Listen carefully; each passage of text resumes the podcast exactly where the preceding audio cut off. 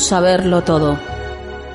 Nos da miedo pensar que solo sabemos algo.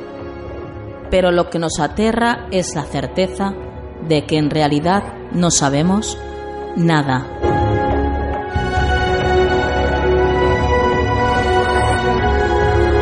Sígueme por los canales que atraviesan la oscuridad. Remaremos sin descanso. Iluminaremos juntos los caminos de la noche, abriéndonos paso por el canal del misterio.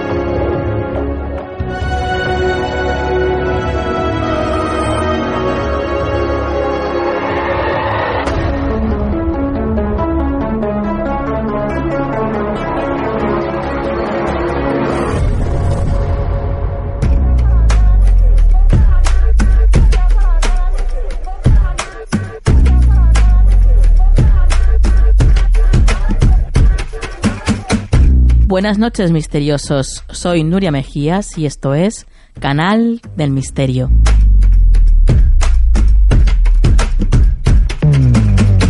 Ya pasaron siete días desde la última vez que nos escuchamos. Bueno, que me escuchasteis, mejor dicho. Y ya estamos aquí dispuestos, todo mi equipo y yo misma, dispuestos a que disfrutéis con lo mejor del misterio, ya lo sabéis. Quiero agradeceros la cantidad eh, muestras de cariño que nos llegan a través de, todas las vías de contacto que tenemos. Eh, emails, twitters, eh, Facebook. Bueno, la verdad es que son muchísimas y nos encantan. Y, y esas cartas en las que a veces nos contáis, pues, los solos que, que os sentís, ¿no? La compañía que os hacemos, el, el rato agradable que os hacemos pasar, a lo mejor después de un día duro, bien por una enfermedad, bien porque el trabajo ha sido complicado, bien porque no habéis encontrado ese trabajo. El caso es que cuando nos reunimos todos, parece que, que todo es de otro color, ¿verdad? Y, y, eso es lo que importa, eso es lo que importa, lo que queremos, que estas dos horas os sintáis en familia, os sintáis queridos y sepáis pues que estamos unidos por esa energía que une a toda la gente que nos gustan estos temas, que somos más de lo que la gente piensa, ¿eh? somos muchos más y que bueno, que lo demostráis pues eso cada día con muestras de cariño, con visitas a nuestra página web, canaldelmisterio.com, con descargas, con descargas de nuestra app de Canal del Misterio a través de Google Play. También estos números y estas cifras están ahí por algo. Estamos hablando de ya más de 900.000 descargas en iVoox del programa. Que se dice pronto, ¿eh? Siendo un programa joven como es este, bueno, pues son muchas descargas, muchísimas personas escuchándonos. La verdad es que da un poquito de vértigo pero pero nos gusta, nos gusta esto. Es más, que vaya más y que no nos pare nadie. Aunque, bueno, pues siempre hay alguien, ¿verdad? Que está dispuesto, pues, a mentir, a difamar, a insultar, a, inventarse cosas y a querer ser famoso, entre comillas, pues gracias a, a los demás, ¿no? A mentiras. A esa gente no le vamos a hacer caso. No merecen la pena. Así que como el águila hace, vamos a sobrevolar sus cabezas y vamos a seguir volando cada vez más alto para que ellos sean cada vez más pequeñitos. Eso es lo que, lo que vamos a hacer. Si eres uno de los que nos escucha a través de Evox, por ejemplo, o de iTunes, que no nos escuchas en directo, bueno, pues gracias también a ti por escucharnos ahora que a lo mejor estás, pues no sé, corriendo, por ejemplo, haciendo footing, eh, o vas en el autobús, o vas eh, de viaje, o estás paseando a tu perro, por ejemplo. Da igual, ¿verdad? Porque esto es lo cómodo de, del podcast, que lo puedes escuchar pues cuando quieras y, y es bueno utilizarlo. Y gracias a vosotros es que tenemos estas tantísimas descargas. Así que gracias a todos vosotros que utilizáis Evox, que le dais a me gusta en Evox, que eso nos hace mucha falta para posicionarnos. y por supuesto en iTunes. En iTunes os agradeceríamos que nos escribierais ahí una reseña, ¿eh? le dierais las cinco estrellitas y, bueno, pues que, que compartáis, que compartáis con la gente que conocéis y que les gusten estos temas, que, que compartáis nuestro programa, que lo compartáis ahí en vuestro muro de Facebook y que a cuanta más gente llegue, Canal del Misterio, mucho mejor. Porque cada vez esta energía tan bonita que nos une, pues va a ser más grande. Y ahora ya vamos a, a empezar el programa con una entrevista muy divertida. Ya veréis.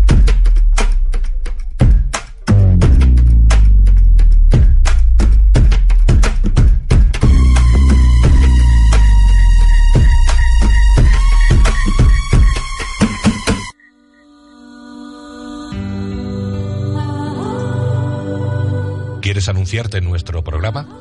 Envíanos un email a tu rincón del misterio arroba gmail.com.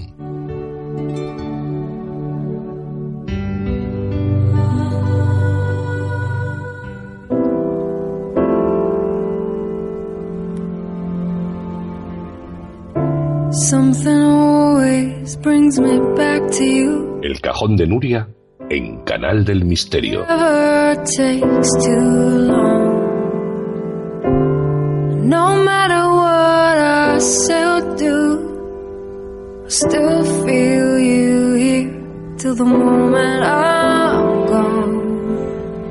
Abrimos esta noche el cajón de Nuria y lo hacemos para, bueno, pues para abrir un libro de amor.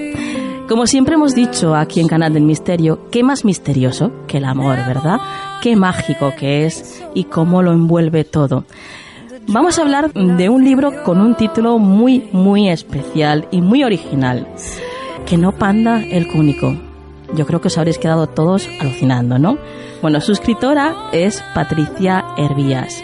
Patricia nació en Madrid y estudió biblioteconomía y documentación en la Universidad Carlos III de Madrid y colabora, como ya sabéis, porque ya ha estado con nosotros presentando su anterior libro, Te enamoraste de mí sin saber qué era yo.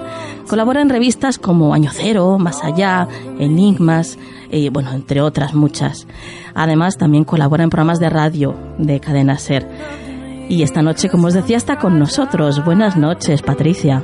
Muy buenas noches, Nuria. Vaya, que me tienes tú pillado todas las canciones, ¿eh? Vamos a tener tú que hablar seriamente aquí a ver qué pasa, ¿eh? Has visto, es que te controlo, te sigo muy de cerca. ya veo, ya, ya veo.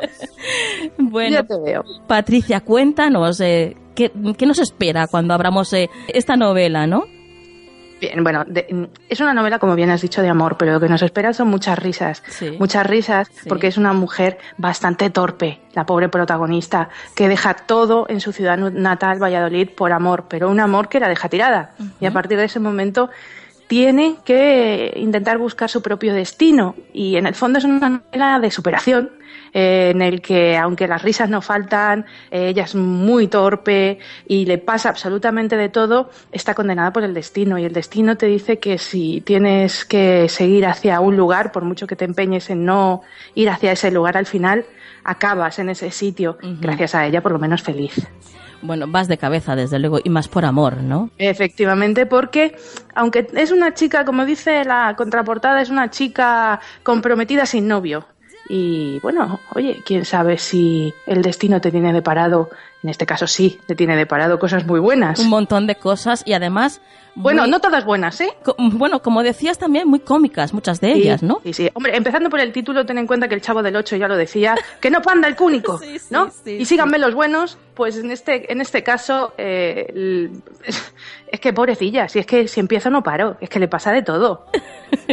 Tiene una personalidad eh, muy muy formada, ¿no? Por ti has querido como definirla mucho a la protagonista. Sí, he querido darle una, una verdadera personalidad, una chica que, que, bueno, pues cohibida quizá por el entorno que tenía y que cuando empieza a salir de ese entorno que la tenía absolutamente consumida, empieza a sacar su verdadera personalidad, que parece ser tímida, pero que empieza a decir aquello que decía Ozores, no hija, no, aquí estoy yo, y efectivamente ahí estaba ella dándose cuenta de que la gente no le iba a vacilar más y bueno, también le da muchos problemas ese tipo de, comportamientos.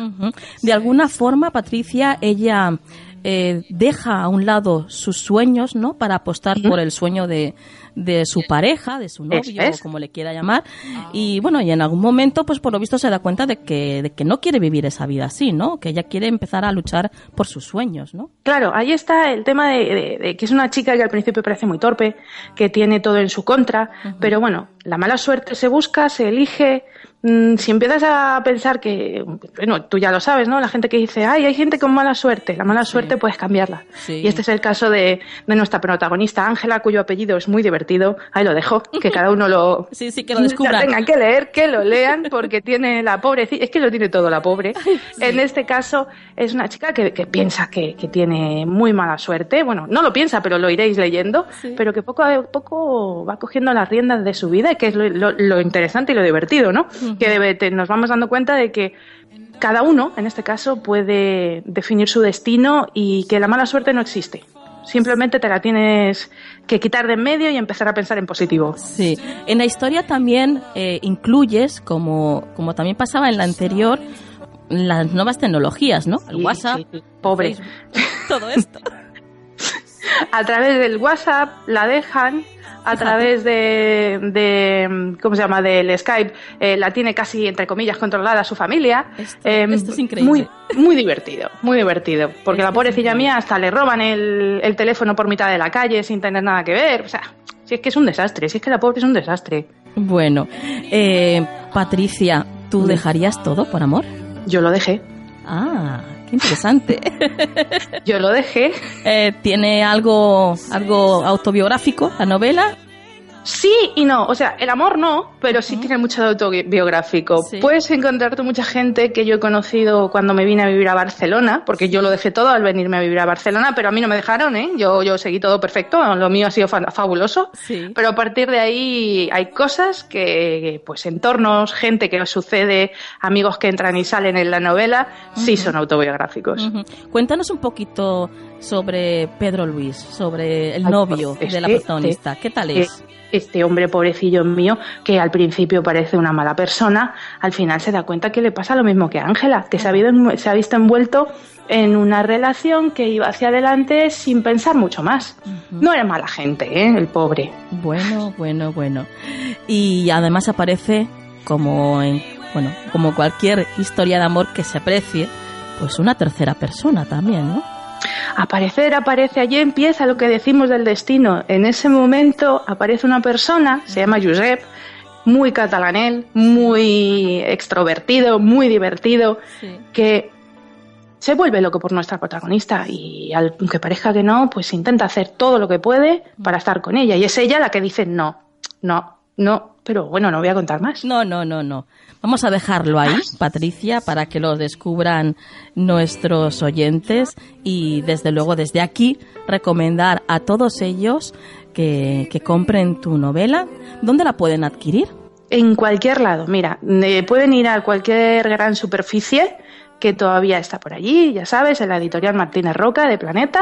Y si no la encuentran por allí, la pueden pedir a través de la página web de Planeta o Casa del Libro. Está tanto, bueno, en cualquier, en cualquier lado la pueden pedir, en la, eh, digo, la biblioteca, en la librería de al lado de tu casa, tanto como por internet, si lo quieren en formato electrónico. Está en papel y en formato electrónico. Genial. Eh, Patricia, mm, ¿nuevos proyectos? sí, bueno, en noviembre saco otra esto es uno parar, esto es uno parar. sí. sí. esta es de nuevo un poquito más picantona. Ya sabes que yo tengo la faceta humorística y la faceta picantona. Sí. Bueno, nos gustan este las dos, ¿eh? ¿Eh? Sí. Nos gustan las dos, o sea que por nosotros puedes hacer lo que quieras. Nos encanta cómo escribes. Gracias, gracias.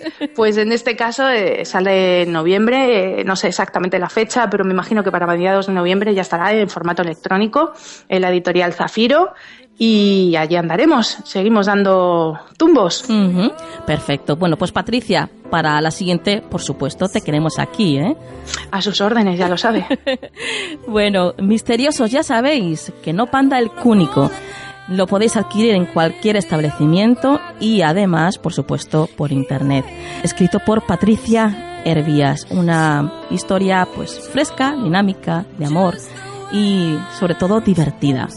Patricia, un placer como siempre el tenerte aquí en Canal del Misterio y ya sabes que cuando quieras estás invitada. Muchas gracias, ya sabes que yo encantada. Nuria me llama y yo voy corriendo. buenas noches, guapa. Muy buenas noches.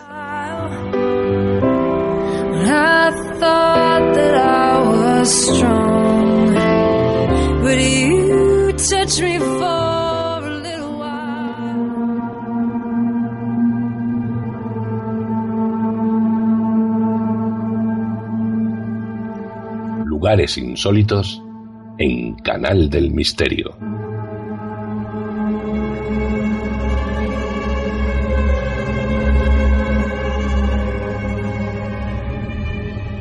Continuamos con lo insólito y acompañados de Sandra Díez.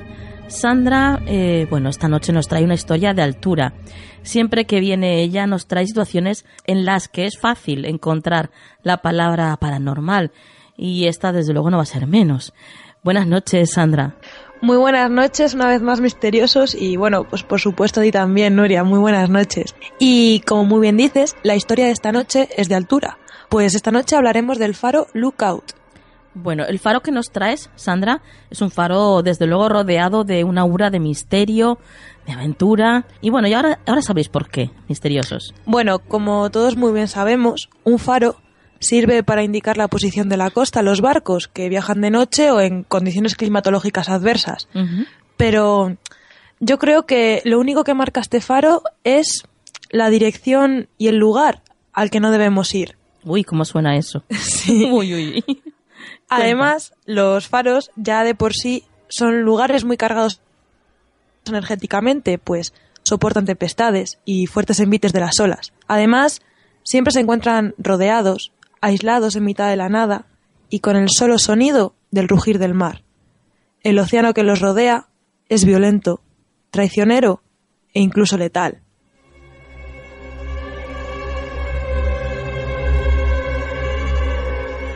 Yo te puedo asegurar que es uno de los edificios que más me llaman la atención y que, no sé, es como que me embarga una nostalgia especial cuando, cuando veo un faro. Es, me encantan los faros.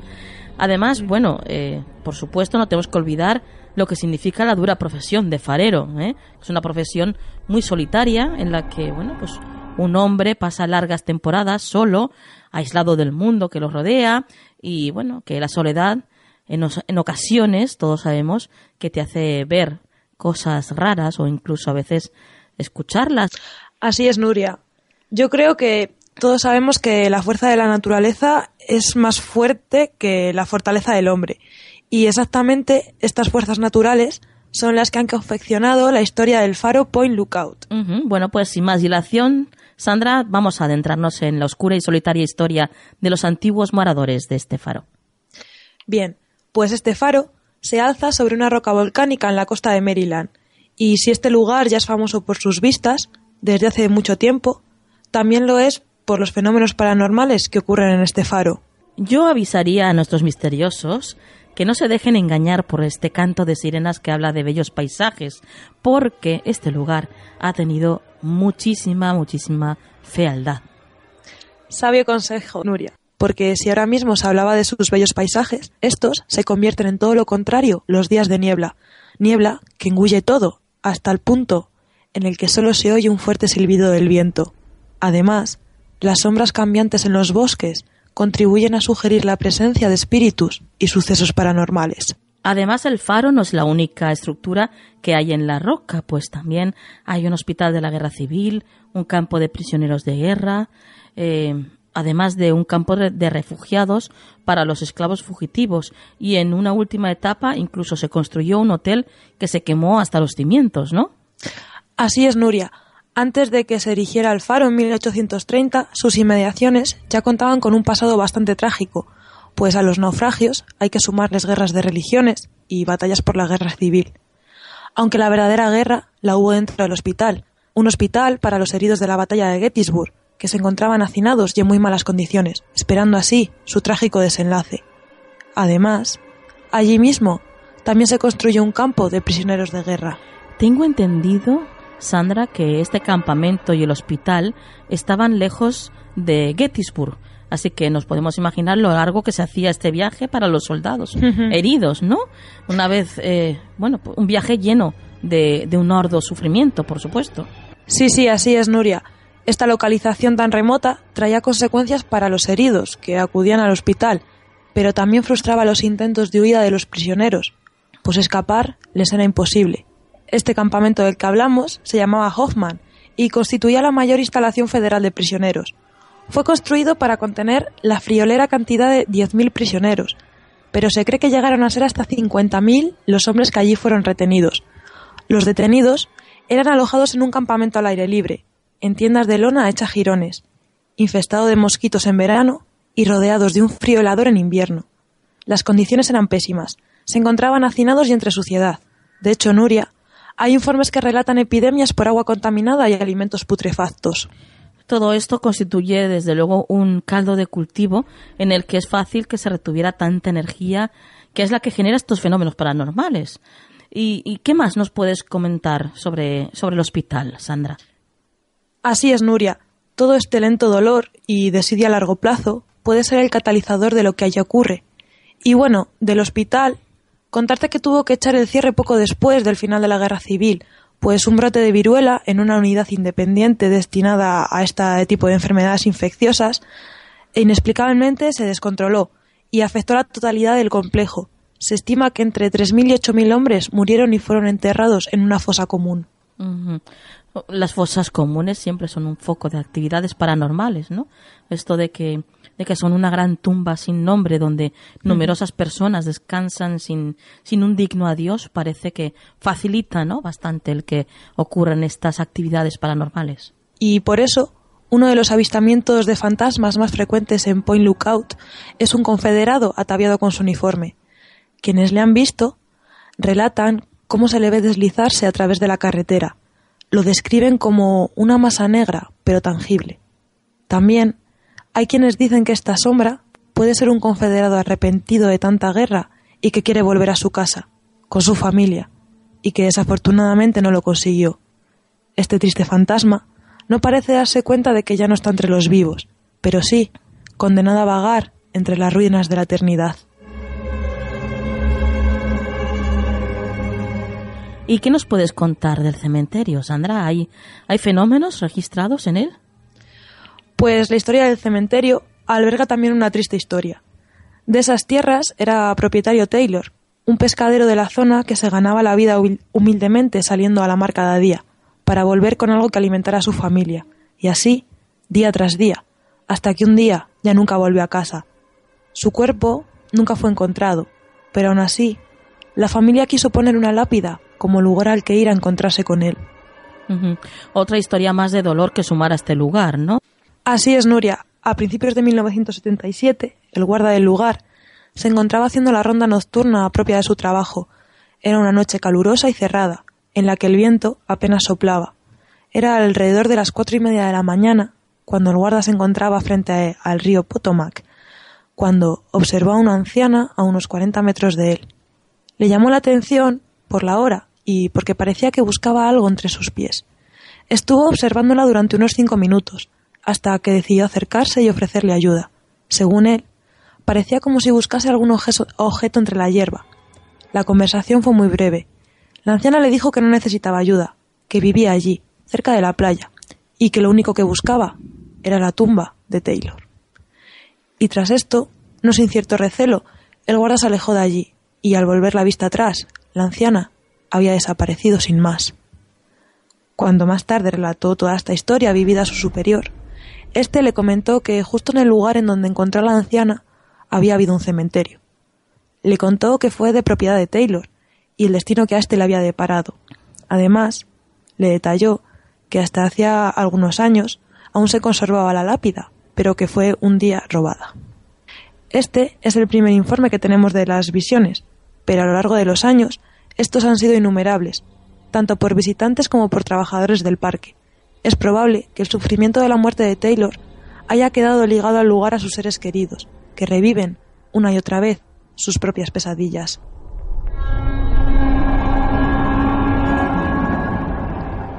¿Y cómo ha seguido la historia del faro hasta nuestros días? Pues desde que se erigiera en 1830 y tras su pasado ya mencionado, cabe destacar la edificación de la casa en el mismo faro, que tras un siglo y medio de historia, y estando el faro ya obsoleto, su actividad en el interior es lo más intenso de la roca. Numerosos investigadores han visitado la casa en el intento de medir la actividad paranormal. Cabe destacar en 1980, Han Holzer, el famoso investigador paranormal pionero, y su equipo llevaron a cabo una investigación utilizando los PVE o fenómenos de voz eléctrica en el mismo faro.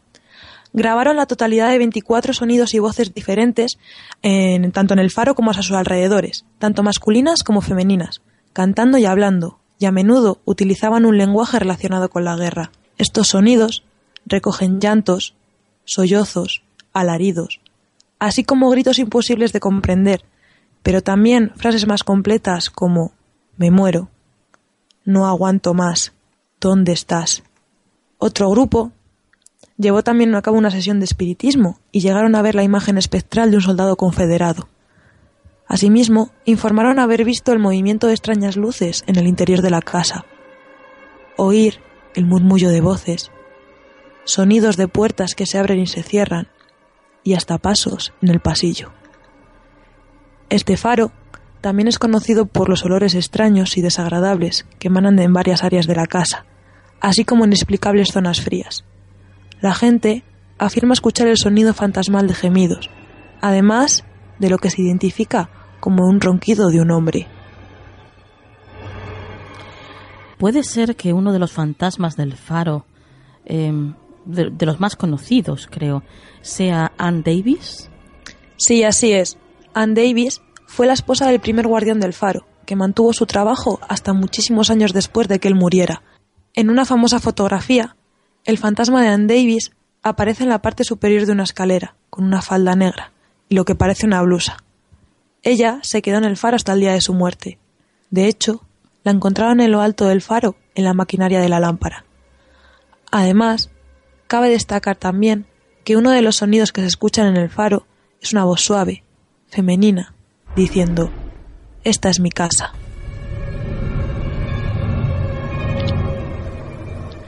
También querías traernos el testimonio de uno de los últimos fareros que habitaron allí, ¿no? Por supuesto, Nuria. Y con farero queremos decir farera, pues su nombre es Laura Berg. Ah. Fue una empleada del estado de Maryland que vivió en el faro en la década de 1970 y tuvo varias experiencias paranormales allí. Ella desde el principio aceptó las apariciones y afirmó que no se sentía amenazada, porque lo que sentía eran presencias benignas. Y en una fotografía impactante, Laura aparece sosteniendo una vela, y justo detrás de ella se encuentra la imagen espectral de un desaliñado soldado de la guerra civil. Wow, vaya foto. También oía el ruido de las pesadas botas de los soldados pisando las tablas de madera a lo largo de la noche además de oír una voz femenina cantando alegremente, así como los sonidos de, de, hombres fantasmales, conversando y riendo. En una ocasión, la madre de Laura oyó una voz fantasmal llamándola por su nombre, Helen. Pero la aparición paranormal más notable fue cuando un espíritu, ángel o un fantasma salvaron la vida de la propia Laura, que se despertó una noche viendo una extraña configuración de luces que bailaban encima de su cama. Luego olió a humo y corrió escaleras abajo para encontrar que un calentador se había incendiado. Tal vez fuera el fantasma de Anne Davis, que en su dedicación al faro advirtió a Laura para así seguir protegiendo su amado faro. Quién sabe, desde luego. y, y, todo esto ocurre en el faro, pero por lo visto en las inmediaciones también sucedieron varias cosas, ¿no? Incluso un número de naufragios bastante fuera de lo común, de lo común ¿no? Sí, así es. Cabe destacar el naufragio de la Paloma, que fue de los primeros barcos que trajeron los primeros colonos europeos, pero que no llegó a tocar costa, pues el capitán William Smith dio la orden de aumentar la presión de vapor de la caldera, pese a que ésta ya estaba dañada. Y así fue como la caldera explotó, causando el posterior hundimiento de la nave, en el que 47 almas se perdieron ese día, de las cuales solo llegaron ocho cadáveres mutilados a la orilla. También esta costa la azotó un, huracán, ¿no? Sí, sí. En 1878, un huracán, conocido como el Vendaval de 78, arrancó la cubierta del salón de un barco de carga y pasajeros nombrado el Express, y allí 16 almas más se perdieron. Desde entonces, era normal oír el relato de algunos fareros que decían que el segundo oficial de este barco, Joseph Hinew, llamaba a la puerta del faro durante las tormentas, y que incluso, en ocasiones, en días muy soleados y despejados, se le ve a lo lejos, en la playa. Se ve la figura de un hombre andando por la orilla, empapado y vestido de época. Eh, la verdad es que tengo mucha curiosidad por los fareros, eh, que además en esta historia parecen ser los testigos de absolutamente todo. Eh, ¿Tienes algún testimonio de algún farero más? Sí, Nuria, algo más puedo ampliar tu curiosidad. Pues desde que hay registros han vivido tres fareros en el lugar, pero sin ninguna duda el más famoso de todos ellos fue Joseph Andreu, que trabajó en este lugar durante más de 30 años y que murió al caerse mientras pintaba el faro. Su sucesor, Peter Rasmussen, quien también pasó allí muchos años, también ha sido visto en el lugar haciendo lo que más le gusta, fumar puros mientras trabaja. De hecho, a algunos trabajadores del actual museo han asegurado haber olido humo de puro a altas horas de la madrugada, al igual que haber visto seguidamente huellas realizadas con botas de pesca en la moqueta del suelo. Y por acabar este elenco ya de apariciones, creo que nos traes aún todavía dos historias más. Así es, Nuria. La fenomenología que presenta este lugar es variada y prolongada a lo largo del tiempo. Cabe destacar el fantasma de las dos niñas de uno de los arquitectos del faro, que estando un día allí, durante su construcción, decidieron coger un carro con el que los operarios se dedicaban a transportar material desde una bahía cercana hasta el faro, sufriendo un terrible accidente que las costó la vida. Ambas niñas han sido vistas en pocas ocasiones. Digamos que no forman parte de la fenomenología más habitual del lugar, pero a la mayor de las dos incluso se la ha llegado a ver con el vestido con el que murió aquel fatídico día. Además, muchas personas han escuchado a dos niñas jugando y riendo, y cuando se acercaban al lugar, pensando que podía tratarse de intrusos, no había absolutamente nadie. Otros, sin embargo, las han visto asustadas y llamando a su padre, al cual jamás volverán a abrazar. Y bueno, ya por fin nuestro último fantasma es el de una mujer que nadie sabe de dónde ha podido salir y que, en forma de espectro, va pidiendo ayuda. Algunos piensan que puede tratarse del espíritu de una prostituta que pudo ser violada y asesinada en el lugar. ¿Y en la actualidad qué queda de todas esas edificaciones? ¿Están todos los edificios en pie todavía? Pues no, lamento decirte que no. Los mm. antiguos edificios del hospital y el campamento han quedado atrás, así como gran parte de la zona que ahora se encuentra bajo el agua. Pero sí que existe una asociación de amigos del faro que han reconstruido y restaurado la antigua fortaleza amurallada y algunos de sus edificios. Y lo que es el faro en sí está cerrado al público, excepto eventos especiales o festivales. Lo que sí que es visitable es un pequeño museo que se edificó posteriormente en el lugar y que cuenta pues esta larga historia que es que ha vivido la roca. Claro. ¿Y dónde nos has dicho que estaba situado este faro? En Maryland, en la costa sur de Maryland. Ah, qué interesante.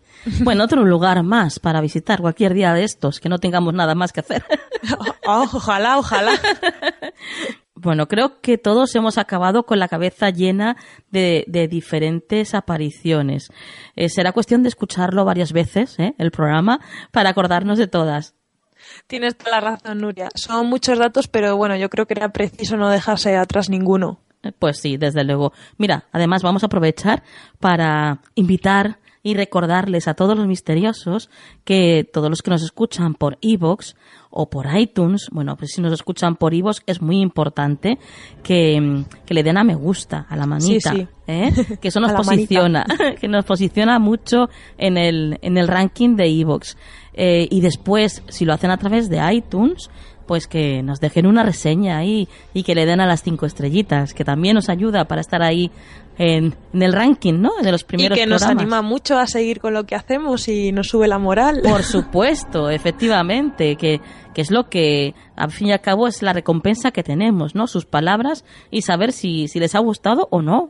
Totalmente. Porque igual tenemos que mejorar algo, claro, probablemente. Siempre, siempre, siempre se puede mejorar. Claro que sí. Bueno, Sandra, como siempre, muy buen trabajo, compañera, y hasta la próxima. Pero antes, antes que se me olvidaba, antes, eh, dame, dame algún dato de contacto para todos aquellos que quieran seguirte.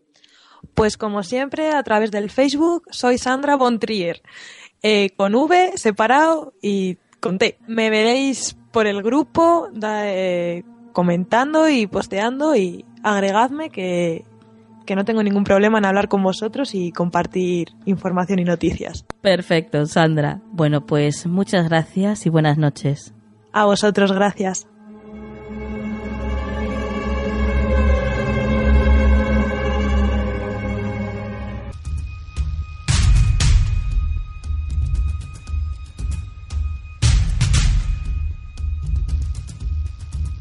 Caso sin resolver en Canal del Misterio.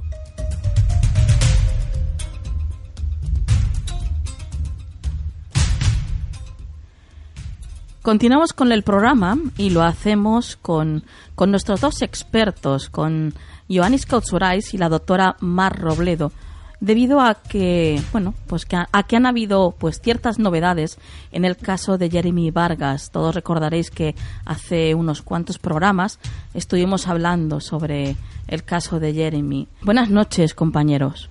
Hola, ¿qué tal? Buenas noches. Muy buenas noches, compañeros. Jeremy, como contábamos en su día, desaparece en vecindario el día 10 de marzo de 2007. Y, y, bueno, siempre por lo visto dijeron que tenía que haberse ido con alguien conocido y había también por lo visto relacionado con la desaparición de Jeremy un coche Opel Corsa blanco. Pero han habido novedades, como decía, ¿no?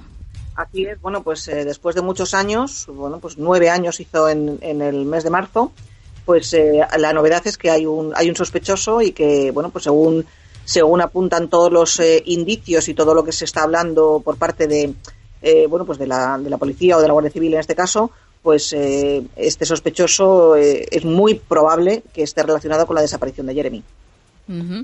¿Tiene algún antecedente este sospechoso? Eh, sí, además, mira, eh, al hilo de lo que tú has comentado al principio, efectivamente se buscó, como ya, ya, ya hemos hablado en, otras ocasiones, se buscaba un, Opel Corsa blanco con la desaparición de Jeremy. Y, bueno, pues finalmente, fíjate que, hemos comentado siempre que se investigaron más de 32.000 coches, 32.000 Opel Corsa blancos eh, en, en, la zona, en, la isla de, de, Jeremy, porque y tantos porque es el coche más alquilado eh, allí. Bueno, pues eh, parece ser que no era un Opel Corsa finalmente, que era un Renault 5, además creo que era... Un modelo Oasis. Un modelo Oasis, concretamente, que este individuo, este sospechoso, tiene tenía en ese momento un, coche como ese. y, bueno, pues eh, todo apunta, como digo, porque además es que, eh, como tú me preguntabas, nos preguntabas si, si tiene algún antecedente, efectivamente lo tiene. Este hombre ahora mismo está en prisión preventiva a la espera de, de juicio por está acusado de una agresión sexual, de un, bueno, un secuestro y agresión sexual a un, a un menor eh, en la misma zona en la que desapareció Jeremy y estos hechos ocurrieron en principio en el año 2012. Fue detenido en el año 2015 y está en prisión preventiva a espera de juicio. Pero también se está investigando porque, bueno, sirve como dato eh, para que se tenga en cuenta de que, bueno, porque se está hablando de que eh, en, en, su familia no solamente él tiene bueno, pues está siendo investigado por determinados delitos, sino que varios de sus hermanos también también, comparten eh, bueno, pues eh, andanzas. Sí, parece ser que bueno que, este hombre pertenece a una familia, digamos, de las que solemos decir que familia desestructurada, ¿no? Sí. Yo creo que cuando fue, creo que fue ayer que escuché las declaraciones de, de la abuela del supuesto niño que había secuestrado este, esta persona, ¿no? Este individuo. Y, y bueno, la verdad es que era aterrador, ¿no? Como, pues el miedo, ¿no? Que se pasa cuando desaparece eh, un niño en estas características y, y además, por lo visto, en esta zona, que es algo, pues, bastante eh, asiduo, ¿no? Que ocurra este tipo de desapariciones en la zona. Pues eh, fíjate que en principio no, porque la Guardia Civil, de hecho, las manifestaciones que han hecho en todo momento, siempre que se hablaba de Jeremy y de, cómo había desaparecido, lo que podía haber ocurrido, siempre decían que era una zona donde el índice de delincuencia es, muy bajo, que es una zona tranquila, familiar, y, que en principio no, no, no tienen, vamos, era, era raro ¿no? que hubiese ocurrido allí, pero bueno, pues eh, pensemos que también cuando se trata de delitos cometidos contra, contra menores, contra niños, precisamente se ocurren en estas zonas, en zonas familiares, que es donde hay niños. Lo que pasa es que si tienes, eh, se han estado comentando que, que la, zona en cuestión es una zona eh, que queda un poco marginal del, del turismo, porque queda, bueno, pues entre un paso, entre un punto y otro, turístico los dos, pues nadie nadie repara en, en esa zona. sí, bueno, no quiero bueno, pues, para no estigmatizar, un, lugar, pero que, que, bueno, pues eh, eso es proclive para determinados sucesos y bueno, pues eh, bueno, una zona cuando es tranquila es muy beneficiosa para el relax de personas mayores, pero bueno, pues eh, es peligroso para, para otro sector de la población. Porque ahora tenemos a este nuevo sospechoso, pero, pero bueno, se había, se había sospechado también de dos hombres escoceses que, que vivían ¿no? en la zona también y que por lo visto eh, habían agredido a, otro niño en Escocia, ¿no? Claro, de hecho, mira, desde que el momento en el que desaparece Jeremy, se han estado investigando todos los eh, depredadores sexuales y, bueno todos los pederastas que son las personas que abusan de, los menores eh, en la zona. Se investigaron todos y concretamente estos dos individuos eh, ciudadanos escoceses también fueron investigados y, bueno pues la investigación bueno pues quedó un punto muerto porque no, no había ningún indicio que finalmente fueran ellos sospechosos de la desaparición de, Jeremy. Y, y yo hago mucho hincapié en esto de sospechosos de la desaparición porque se habla en algunos sitios de eh, de que están de que este hombre, el sospechoso, vamos a llamarlo así, también está imputado por el homicidio de Jeremy. Ahora mismo hay que dejar claro que no hay ninguna evidencia de que Jeremy no esté vivo y por tanto se puede seguir hablando de momento de la desaparición. Eso es un hecho constatado, pero no hay ninguna prueba, ninguna, ninguna evidencia, ningún indicio de que Jeremy no esté vivo. Por eso están buscando el vehículo de, de, este sospechoso eh, para ver si pueden encontrar algún resto que pueda eh, bueno pues hacer o avanzar un poquito en la investigación. ¿Y, cómo es que se dio con este nuevo sospechoso? Bueno, pues porque este individuo, eh, él eh, se, bueno, pues se presentó a sí mismo como un testigo y dio una serie de datos que han hecho la, que la Guardia Civil pues le investigara y, bueno, pues que finalmente, cuando ya ocurrió lo del año 2012, porque él se presentó como testigo hace ya unos años, y, aportó una serie de datos y cuando luego él ha sido el, primer sospechoso y de hecho está, como digo, está, está imputado, está acusado de, la agresión sexual a este menor en el año 2012, bueno, pues digamos que han ido cerrando el círculo con, más datos hasta que parece ser que, bueno, pues parece que la Guardia Civil lo tiene muy claro. no, se, no se saben datos porque hay un secreto de sumario en este momento, pero la Guardia Civil tiene muy claro que es él. Sí, bueno, también hay que decir que él está ahora mismo, bueno, pues eh, en, dependencias eh, y bueno, pues también parece ser que ha hecho determinadas declaraciones a los presos. Estuvo eh, presuntamente presumiendo de determinadas em, actividades y hablando de Jeremy. Bueno, vamos a sobre todo a hacer hincapié a lo que has dicho tú, Mar, a que Jeremy sigue desaparecido. ¿eh? Eso es. Así es. Y que bueno, que vamos a, por lo menos desde aquí, mandar todos pues nuestra energía para que para que todo esto se solvente lo antes posible, se sepa se sepa la verdad, se sepa qué ha ocurrido con Jeremy eh, y, se dé con él de alguna forma. ¿Algo, ¿Algo más que queráis comentar vosotros? Sí, yo creo que en esto hay que ser tremendamente cautos. Eh, como se suele decir, no vendamos la, piel de la oveja o algo así, ¿no? Antes de, o la piel del lobo, antes de cazarlo, o del oso. Yo no, me sabía exactamente el refrán, ¿no? Sí. Porque estamos hablando de momento de un sospechoso. Sí es cierto, yo tuve el otro día la ocasión de preguntarle a la madre de Jeremy que aunque no nos dijese, no me dijese qué pruebas son las que le había aportado la Guardia Civil, pero que si a ella sí le habían aportado pruebas que a ella misma le habían convencido de que este individuo estaba relacionado con la desaparición de Jeremy. Y ella dijo que sí. Que a ella las pruebas que le habían dicho la convencían de que este individuo era el, en principio el presunto responsable. Por lo tanto, yo me quedo con eso, pero insisto, mm, yo no quiero hablar de, que, pues del posible homicidio de Jeremy, porque a día de hoy el hecho constatado es que está desaparecido. Pero nada más. Yo creo que por respeto a esa familia, pues hay que pues, igual que hemos estado haciendo hasta ahora, de la desaparición de Jeremy, pero de nada más. Efectivamente. Bueno, compañeros, como siempre, gracias por mantenernos al tanto de todo, a traernos estas novedades y bueno, y ojalá, ojalá sepamos ya qué es lo que, lo que le ha ocurrido a Jeremy. Muchas gracias, compañeros. Muchas gracias a todos vosotros. Gracias a vosotros, como siempre. Un abrazo. Un abrazo.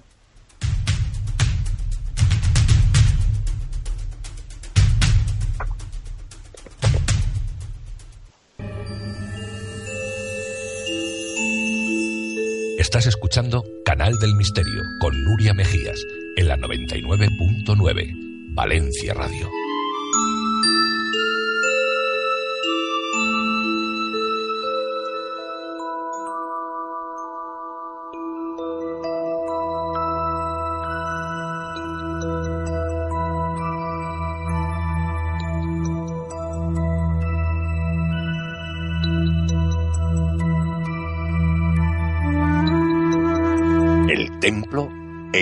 Canal del Misterio.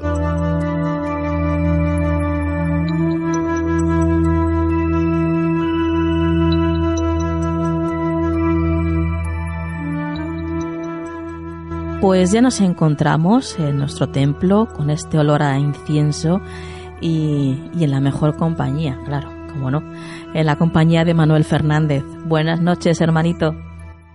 Buenas noches, hermanita, ¿qué tal? Pues genial, ¿y tú? Bien, siempre que estoy contigo es un soplo de aire fresco. Bueno, lo mismo te digo. Eh, Manuel, esta noche nos traes eh, la historia titulada Emplazar la mente. Así es, es un, una, una, historia que nos invita a la meditación, a, como tú bien decías, emplazar la mente, a buscar en nuestro interior, a tener un punto fijo, un refugio interno. Vale, pues ¿qué te parece si lo escuchamos de la voz de nuestro compañero José Vicente García? Genial.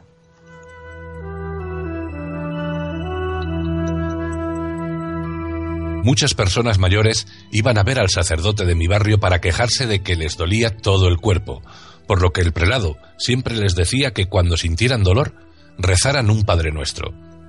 Pero en cierta ocasión alguien le preguntó, Señor, si hago lo que me dice, ¿se me quitará el dolor?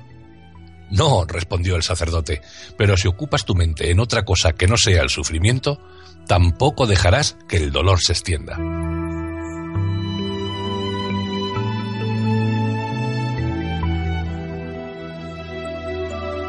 Parece mentira como en, en algo tan breve, tan cortito, se pueda decir tantas cosas, ¿verdad, Manuel? Esa es la sabiduría de los maestros, que hacen muy sencillo lo que es muy difícil.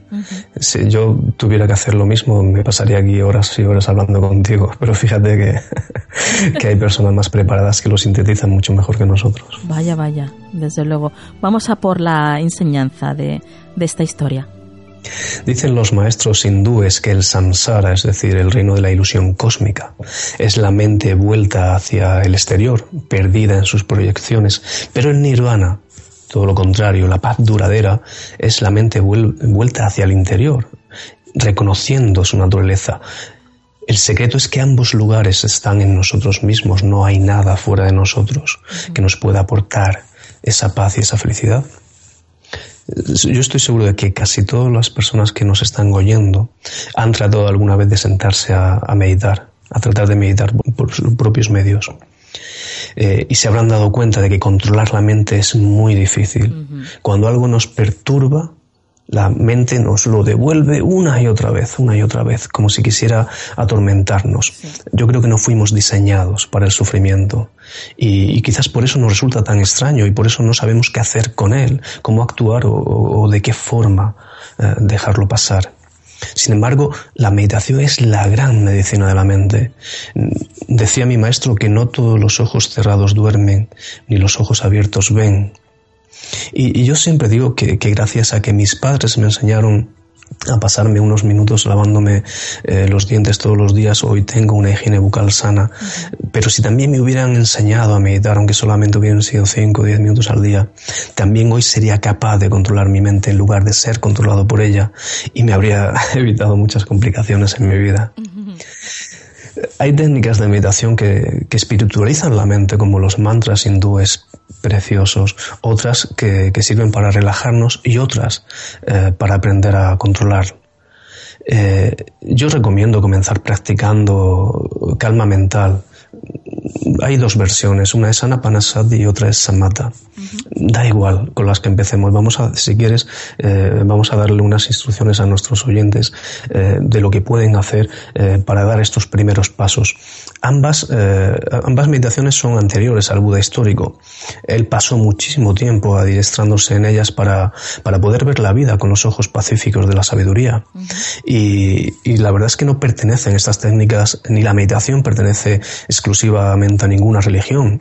Es más, es la, herramienta perfecta para, para, para, toda la humanidad, porque está libre de cualquier dogma. La meditación es la autoindagación, el conocernos a nosotros mismos a través de nosotros mismos, poniendo la luz de la conciencia sobre la conciencia en sí y no teniendo que creer eh, las respuestas que otros nos dan a esas preguntas tan inquietantes como quién soy, de dónde vengo, a dónde voy. Así que si quieres podemos eh, empezar sentándonos con la espalda recta en algún lugar silencioso y prestando atención únicamente a nuestra respiración. Eh, cuando la mente se vaya porque se irá a otro lugar, eh, volveremos a traerla a la respiración una y otra vez. Y vamos a darnos cuenta que, por ejemplo, si el primer día la mente se va mil veces, el trabajo nuestro trabajo es traerla mil veces. El siguiente día que nos sentemos a meditar, en vez de mil veces, se irá 999. El siguiente día 998. Y así, poco a poco, iremos haciéndonos con esta práctica. Al principio nos, resultará muy difícil, pero poco a poco iremos encontrando ese refugio interior lleno de paz que nunca nos abandona, no nos, no nos va a abandonar nunca. Y descubriremos que esa paz es nuestro verdadero ser, es la esencia eh, de la que estamos hechos. Pero esa es otra historia y ese es otro cuento. Bueno, yo tengo claro que a partir de hoy mucha gente que nos está escuchando va a empezar a, por lo menos, intentar meditar. No es tan complicado como, como algunos piensan, porque como tú bien dices, Manuel, pues eh, todos pasamos, ¿no? Esos baches que nos pone nuestra propia mente de querer huir de, de, la paz, ¿no? Y querer distraernos y que de repente te pica la pierna o de repente te viene un pensamiento, tengo que comprar eh, lechuga, por ejemplo. y bueno, todo lo, lo, lo, menos oportuno, ¿no? En lo que tengas que pensar en ese momento es lo que ocurre y lo que te viene a la cabeza. Pero como tú bien dices, todo eso con, con entrenamiento, pues va desapareciendo y, llegas a, estar en unos estados, bueno, divinos, ¿no, Manuel? completos.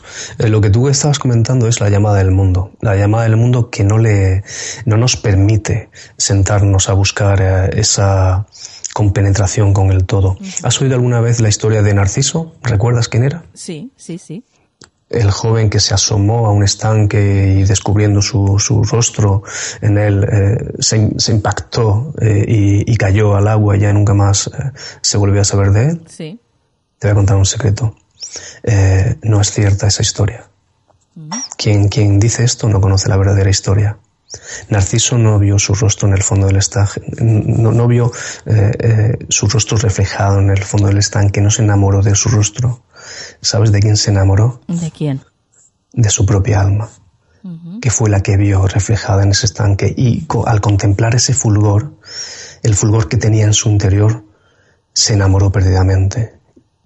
¿Cómo no hacerlo? Así, contemplando su alma, él decidió viajar hasta ella y dejó su mente menor en la orilla para ahogarse en la mente mayor, en la esencia pura de su ser. Y como una nueva vida merece un nuevo nombre, Narciso nunca más se volvió a llamar Narciso, se convirtió en un Buda, aquel que ha dejado de mirar hacia afuera para mirar hacia adentro. Vaya, pues Gracias por enseñarnos, como siempre, Manuel. Gracias por escucharme. bueno, ¿cómo no escucharte, Manuel? Es un privilegio y es un honor para nosotros el que el que puedas estar con nosotros, pues eso, unos unos ratitos, ¿no? De la vida, pero que son como pequeños tesoros que, que nos dejas y que ya siempre se quedan y se quedarán en nuestras almas, porque haces estos momentos únicos, Manuel. Eh, gracias a ti. Eh, Tú me invitas. Hombre, claro, como no, como para no invitarte. La responsabilidad, tanto buena como tuya, es tuya. tanto buena como mala es tuya. Yo no tengo nada que ver aquí. bueno, y de todos los misteriosos que les encanta escucharte, que hemos recibido un montón de emails y bueno, y por la calle me hacen incluso comentarios de la paz que transmites con tu voz y de cómo se quedan bueno, embelesados como yo, vamos, ni más ni menos. Eh, pero bueno, ya sabes cómo va esto. Tenemos mucha prisa, que ya hemos meditado un poquitín, pero ahora vamos a continuar el programa y antes de, de hacerlo, danos, danos tus datos de contacto, Manuel. Pues como nosotros pertenecemos a la Casa de Canal del Misterio, a esta pequeña gran familia, pues buscando en la app de Canal del Misterio o en el o en Face o, en la web y de una forma más personalizada en la Taberna del Derviche en la página de Facebook o si también quieren asomarse a un, a un poquito de mi alma, pues 50 cuentos universales para sanar tu, tu vida es el libro que, que tenemos editado en Ediciones Sidonia y al, al alcance de cualquiera. Perfecto. Pues muchísimas gracias por estar esta noche con nosotros, hermanito, y hasta la próxima. Gracias a ti, un fuerte abrazo.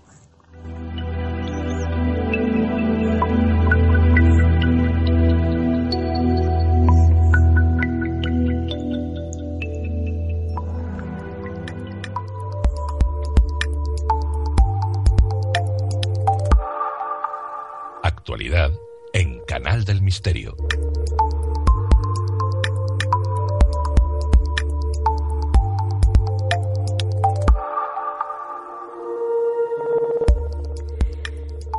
Nos encontramos ya en la actualidad y damos las buenas noches a María Toro. Buenas noches, María. Buenas noches, Nuria. Vamos con la actualidad, vamos a entrar de lleno a las noticias que nos traes esta noche y comenzamos con un titular que dice así, hallan un volcán zombie que crece bajo una ciudad de Nueva Zelanda. Así es, Nuria. Un equipo de geólogos ha descubierto una cámara de magma que se forma bajo el suelo en las cercanías de una ciudad en Nueva Zelanda. El hallazgo explica algunos terremotos ocurridos recientemente y puede anunciar el nacimiento de un nuevo volcán, aunque para tranquilidad de los habitantes de la zona no se espera una erupción inminente. El geofísico Jan Hamlin, autor principal del estudio, explica que desde 1950 se ha formado suficiente magma como para llenar 80.000 piscinas olímpicas y se ha comprimido debajo de la superficie cercana de la ciudad costera de Matata, a unos 200 kilómetros al sureste de Auckland. Según Hamlin, mientras que otras partes de Nueva Zelanda tiene volcanes activos, no ha habido ninguno cerca de ese lugar durante al menos 400.000 años, por lo que la existencia de esta cámara de magma resulta una gran sorpresa. El volcán podría tardar en nacer cientos o miles de años, o el magma podría llegar a enfriarse y endurecerse. Según advierte, los terremotos están probablemente provocados por el magma al romper la roca. Este estudio no es el primero en sugerir que el magma está empujando en alguna parte de la corteza terrestre que no sea en un volcán activo. También se han encontrado ejemplos en los Andes centrales, dice el geofísico Mateo Pritchard los llama volcanes zombies debido a que muestran signos de vida cuando deberían estar muertos. Continuamos con la siguiente noticia que tiene un titular de lo más sorprendente y es que los peces, por lo visto, pueden reconocer las caras humanas. Sí, Nuria, es una hazaña impresionante para un cerebro tan simple y pequeño, dado, dado que esta tarea requiere de sofisticadas capacidades de reconocimiento visual. La investigación, llevada a cabo por un equipo de científicos de la Universidad de Oxford en Reino Unido y la Universidad de Queensland en Australia, ha sido publicada en la revista Scientific Report. Ser capaz de distinguir entre una gran eh, cantidad de rostros humanos es una tarea sorprendentemente difícil, debido principalmente al hecho de que todos los rostros comparten las mismas características básicas, dos ojos por encima de una nariz y una boca, explica Kate Newport del Departamento de Zoología de la Universidad de Oxford. Los fascinantes peces arquero bien conocidos porque escupen chorros de agua para derribar insectos en pleno vuelo, se les presentaron en un monitor de ordenador situado encima del acuario dos imágenes de rostros humanos y se les entrenó para escupir a uno de ellos. Cuando ya aprendían a reconocer una cara, a los peces se le mostraban más caras nuevas y no fallaron nunca. Incluso cuando las características más obvias como la forma de la cabeza y el color se retiraban de las imágenes. Los peces seleccionaban la cara correcta y le tiraban un escupitajo. Eh, hay que decir que acertaron hasta el 86% de las veces. En todos los casos, los peces escupían a la cara para cuyo reconocimiento habían sido entrenados. Incluso cuando hicimos esto con caras potencialmente más difíciles porque estaban en blanco y negro y la forma de la cabeza fue estandarizada. Los peces todavía eran capaces de encontrar la cara, dice Newport. Para los investigadores, el hecho de que el pez arquero pueda aprender esta tarea sugiere que los cerebros complicados no son necesariamente imprescindibles para reconocer rostros humanos. Qué curioso, María. Eh, vamos a por la siguiente noticia que dice así, ahora los robots, por lo visto, pueden reproducirse e incluso tener hijos. Qué miedo. sí, la verdad que sí.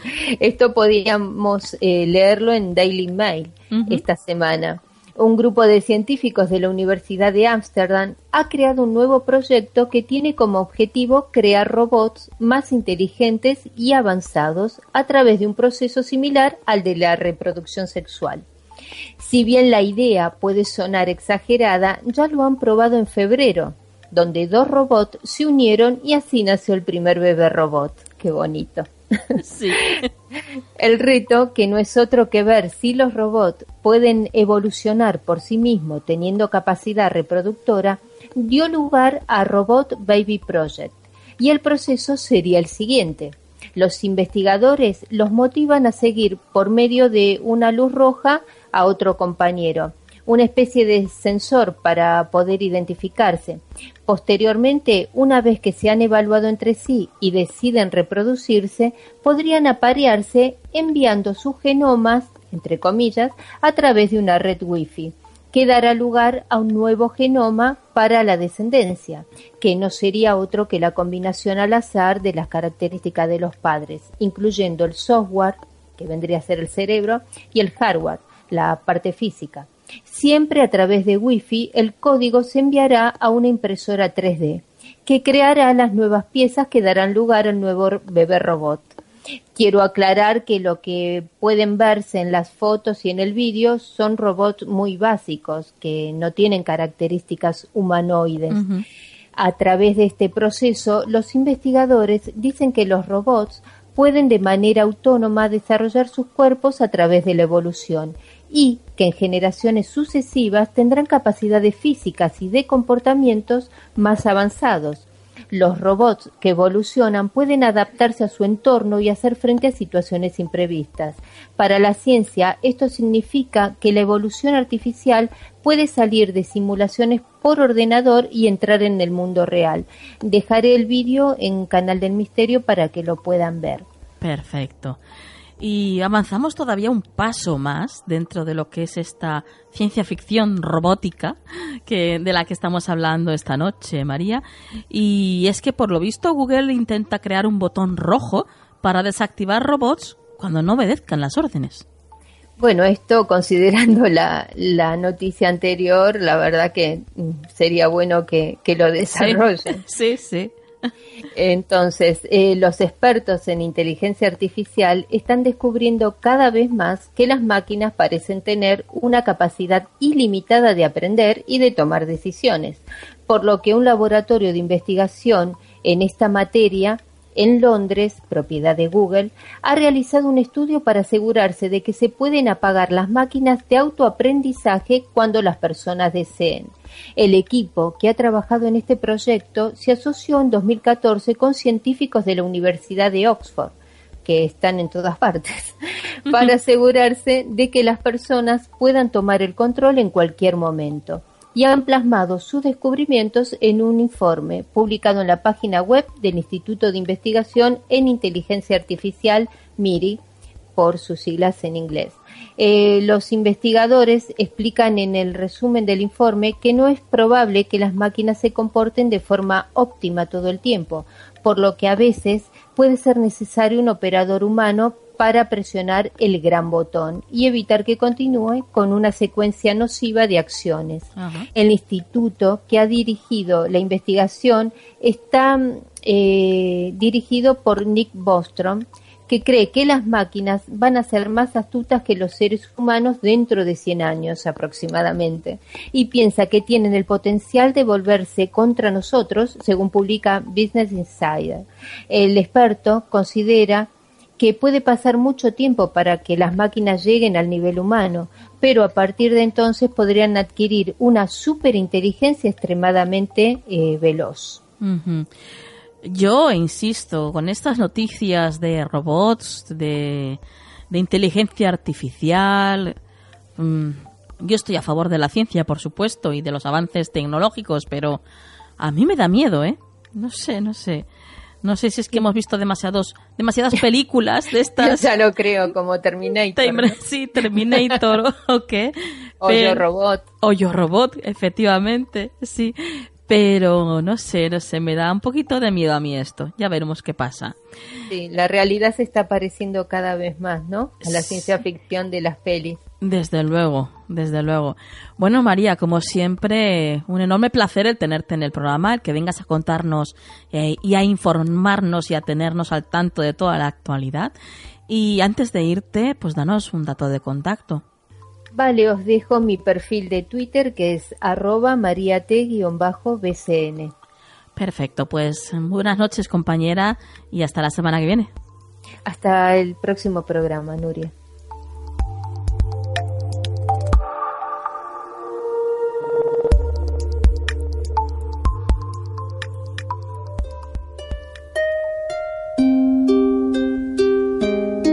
Estás escuchando Canal del Misterio con Nuria Mejías en la 99.9 Valencia Radio.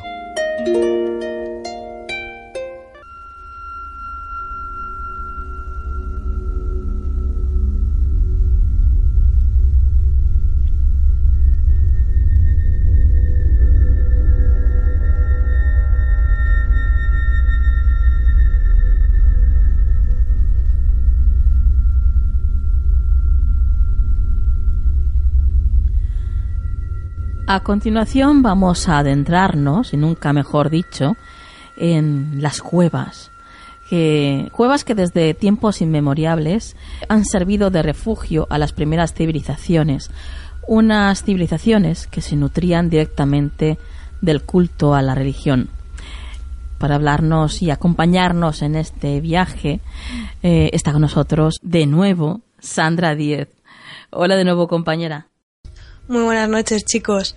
Pues exacto. Esta noche hablaremos de estas edificaciones pétreas que han sido testigo de cómo las primeras civilizaciones se asentaban y cómo se practicaban los primeros ritos ocultos. También tengo que poner en sobreaviso a los oyentes que hoy especialmente tenemos que tener la mente bien abierta, pues no vamos a hablar de esas típicas cuevas. bueno, me parece muy emocionante esto. Además, es que ya me lo imagino, ¿eh? Estos primeros ritos dentro de, las cuevas, donde se desprendía una energía especial y, bueno, y cómo, pues, esas voces, esos cánticos, pues, eh, se oían, ¿no? Entre las paredes de la caverna.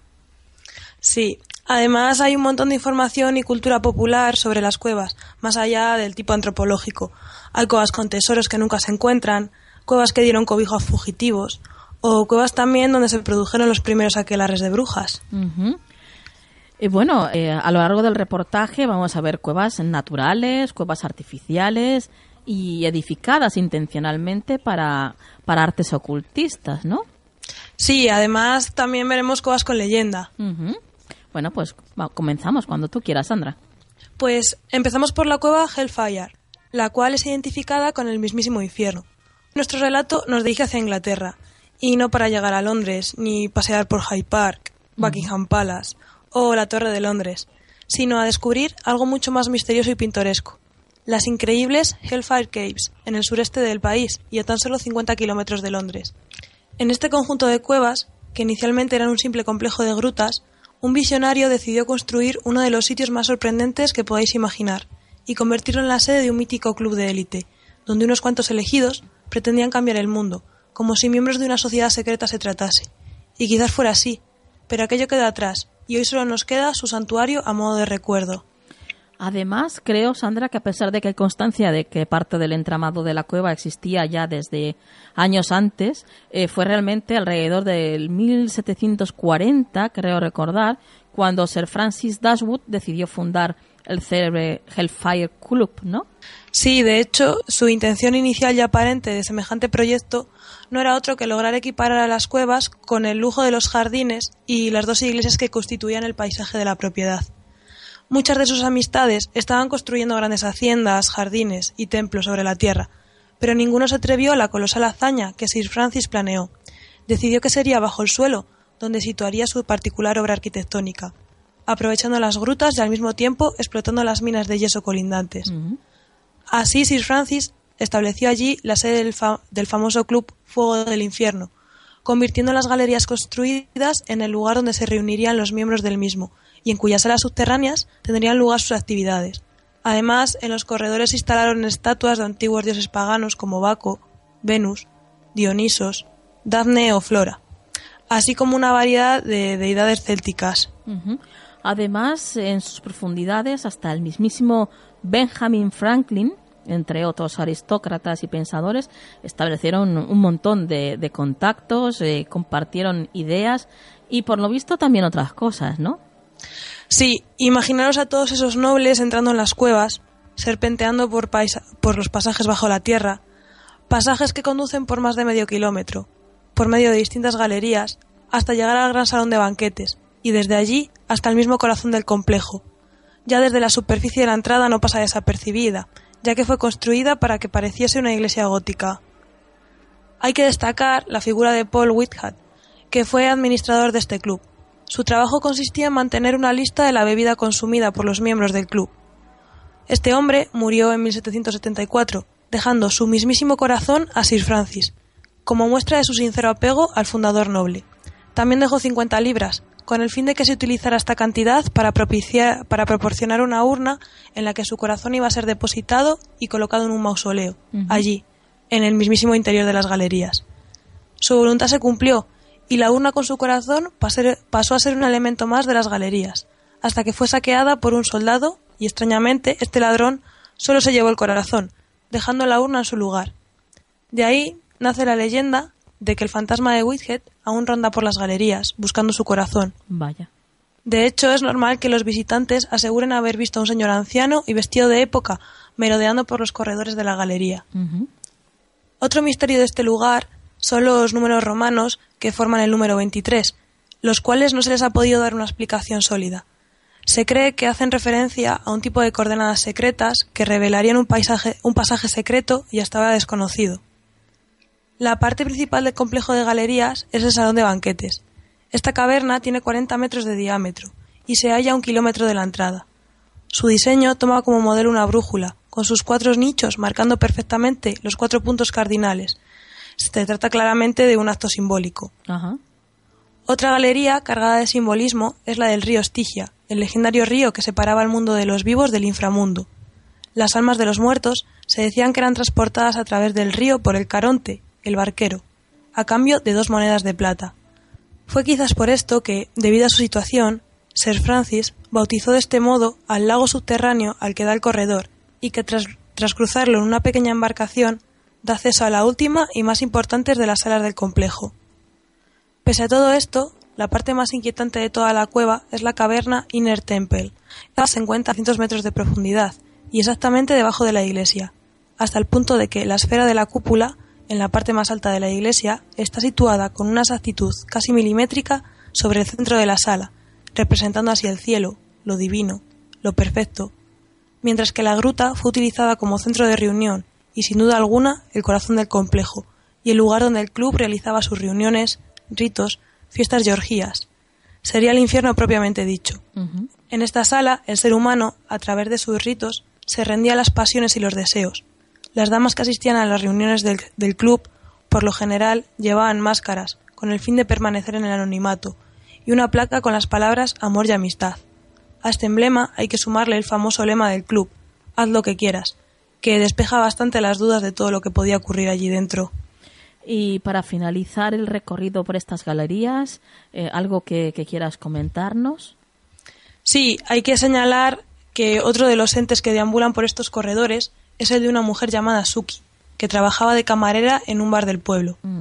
Allí un cliente que tonteaba con ella la convenció para quedar una noche en las galerías. Todo formaba parte de una broma pesada para reírse de ella, pero se les fue de las manos, y esa noche en la que Suki acudió a las galerías, pues ilusionada y enamorada, pensando que iba a surgir algo más de aquel encuentro, allí la esperaban el chico con su grupo de amigos, y la quisieron asustar lanzándola piedras con tal desdicha que una de ellas la dio en la cabeza y la descalabró. Desde entonces, este es el segundo fantasma que deambula por los corredores. También los visitantes han podido entrar en contacto con ella. Se manifiesta desde la lejanía y sin interactuar con ellos y así es como esta mezcla de corredores almacena energía remanente, fruto de los extraños rituales paganos y sacrificios de los animales que allí se hacían, en honor a deidades paganas y que es probable que provocaran la apertura de algún portal por el que se manifestaran los fantasmas. Bueno, vaya corredores. Imaginando así toda la historia como una especie de, de club masónico o Illuminatis, pues cabe preguntarse hasta qué punto se decidirían cosas importantes en estas reuniones extraoficiales, ¿no? Y ahora, eh, Sandra, de una cueva de culto secreto y llena de ritos paganos, nos vamos a una en la que dio clase el mismísimo diablo. Sí, suena estremecedor que el diablo haya podido dar clases en este mundo, pero es totalmente cierto. Y no ha ocurrido tan lejos como os pensáis, pues fue en una cripta de Salamanca, de la antigua iglesia de San Cebrián, en pleno centro de la ciudad. En aquella época, Salamanca ya se encontraba más que consagrada como cuna de la ciencia y los estudios, pero también existía una serie de estudios no formales que daban en el más puro secreto, y es así donde nace la leyenda, que según el cantar popular, era en una de estas criptas donde Satanás, bajo la apariencia de un sancristán, impartía en el siglo XIV sus doctrinas de ciencias ocultas, magia, adivinación y astrología. Desde el fondo de la estancia subterránea y a la luz de una incombustible vela, allí, el diablo, pervertía las inocentes almas de los alumnos con sus lecciones de magia negra, adivinación o nigromancia. Sus clases siempre se dirigían a solamente siete alumnos elegidos por él mismo. A cambio, estos debían pagar un precio. Uno de ellos, elegido al azar, debía asumir el coste de las enseñanzas de los siete alumnos allí instruidos, o quedarse para siempre en la cueva de Satanás como pago por las lecciones impartidas. Se cuenta que uno de estos estudiantes fue Enrique de Villena, a quien el sorteo le deparó pagar al maestro, y al no poder cumplir con la deuda, quedó preso en la cueva. Enrique de Villena se escondió entonces en una tinaja y aguardó su oportunidad. Cuando el maestro y los estudiantes volvieron, se sorprendieron de no encontrarle en la cueva y salieron del recinto proclamando su insólita desaparición. En su precipitación, dejaron abierta la puerta de la cripta y el estudiante aprovechó para llegar hasta la iglesia y esconderse tras un altar, hasta que al día siguiente pudo salir durante la misa. Pero el diablo, que recordemos que se camuflaba como un sacristán, se dio cuenta e intentó retenerlo en su ida mediante el uso de artes mágicas. Alargó el brazo de manera infinita. Su mejor alumno se escapaba. Y lo consiguió. Pero en su huida el diablo consiguió arrancarle su sombra y quedarse para siempre con ella. La sombra, desde luego, qué elemento y que siempre está vinculado ¿no? al, al ocultismo o al satanismo y, bueno, a todas estas artes oscuras. Y ya para finalizar, Sandra, nos traes una crónica que relata cómo se ha captado a uno de estos fantasmas que se niegan a abandonar su cueva, ¿no? Sí, esta historia nos lleva a la noche de San Juan, que para refrescar a despistados se celebra del 23 al 24 de junio y no es una noche cualquiera. Aparte de ser la noche más corta del año, también existe la creencia popular de que el fino velo que separa nuestro mundo del más allá desaparece por completo, permitiendo a los espíritus irrumpir en nuestra realidad. Es en este momento cuando muchas personas intentan comunicarse con los espíritus de sus seres queridos ya fallecidos, pero también la puerta se abre a entidades demoníacas, seres del más bajo astral que aprovechan esta noche tan especial para hacer daño a sus víctimas, incluso intentar quedarse en nuestra realidad. Es por este motivo que es importante reunirse con familiares y amigos en torno a una hoguera, ya que el fuego sirve como protector en contra de los malos espíritus. Algunos expertos en, lo paranormal sugieren que si el espíritu o entidad consigue acceder a nuestro mundo, en este tipo de noches tan señaladas energéticamente, lograrán permanecer entre nosotros en forma de fantasmas u otra forma parecida. Así es como se forman los lugares embrujados, donde estas entidades fantasmales pueden ser fotografiadas. Y esto es exactamente lo que le ha pasado a un empresario británico, quien ha conseguido fotografiar el fantasma de un conocido pirata. El empresario británico John Dyer estaba de vacaciones en Polperro, en la costa sur, sur de Cornualles, en Inglaterra, cuando decidió visitar y fotografiar unas enigmáticas cuevas cerca de la playa. Una vez que regresó a su casa, revisó la fotografía del pintoresco lugar en su ordenador, cuando vio aterrorizado una figura oscura en el interior de la cueva. Según se puede apreciar en la fotografía, hay una sombra en el fondo de la cueva, con dos manos, una cabeza y un parche en el ojo. En el mismo lugar, según dice la leyenda, el pirata Willie Wilcox murió. Vaya. Según esta leyenda local, Wilcox fue un contrabandista del siglo XVIII que desapareció sin dejar ni rastro en las cuevas laberínticas de las playas. Algunos creen que se ahogó después de quedar atrapado por la marea alta, mientras era perseguido por las autoridades locales. Nunca más se supo del pirata, pero muchos lugareños han afirmado que su espíritu continúa vagando en el interior de estas cuevas. Mm, ¿Quién sabe? ¿Quién sabe, verdad, Sandra? Sí. ¿Qué, qué historias tan bueno, a mí es que me encantan ese tipo de historias y eh, al igual que el simbolismo de la cueva, ¿eh? todo esto que nos lleva hacia el interior de, la tierra o de nosotros mismos, me, me encanta, la verdad. Eh, seguro que hay un montón más, ¿verdad?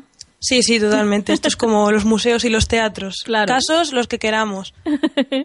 bueno, pues Sandra, eh, esperamos que nos cuentes mucho más sobre esto y sobre un montón de historias más bueno, pues dentro de muy poquito aquí en Canal del Misterio.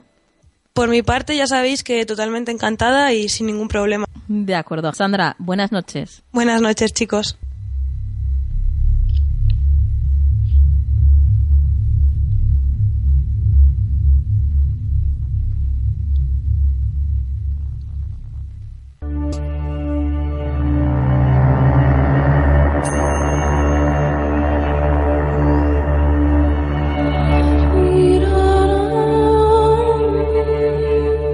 Magia de las piedras en Canal del Misterio.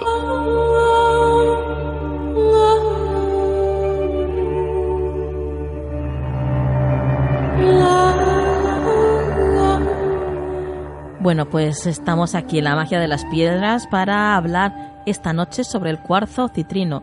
Por supuesto, ¿con quién? Pues con Maika Quintero. Buenas noches, Maika. Buenas noches, Nuria. Buenas noches, misteriosos. Bueno, como, comentaba, vas a hablarnos del cuarzo citrino, ¿verdad? así es. Bueno, pues ¿qué te parece si nos cuentas cómo es esta preciosa piedra?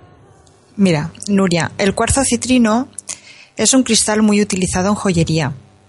Posee una tonalidad y un resplandor muy delicado. El citrino auténtico es de color bastante claro. Las tonalidades más oscuras o anaranjadas Suelen ser amatistas o cuarzos ahumados tratados artificialmente con calor. Eh, la tradición además ha considerado el citrino como el hijo de la amatista, ¿verdad? Así es, mira, durante los tiempos más remotos el citrino fue una de las piedras preciosas más valiosas, superando incluso al oro. Pero hay que tener cuidado, debido a que la amatista es mucho más económica y que sometida a mayor temperatura cambia el color, pasa muchas veces por cuarzo citrino. También es confundida con el topacio. Incluso se ha llegado a llamar cuarzo topacio. Esto, esto es incorrecto y hay que tener cuidado. El cuarzo citrino es transparente y con una tonalidad de amarillo pálido. Procede de Brasil, de Argentina, de Madagascar, de Rusia y España. Cuéntanos algo sobre su historia. Pues mira, en la antigüedad el citrino se usaba como talismán para protegerse contra la peste y como hechizo contra las mordeduras de serpiente. Durante la época de las guerras entre Inglaterra y Escocia, los guerreros escoceses la llevaban siempre a la batalla como amuleto protector en forma de broche, Nuria. La colocaban en el hombro y servía también para atar el gran manto de tela de lana llamado plate, que usaban hombres y mujeres de Escocia como capa o abrigo.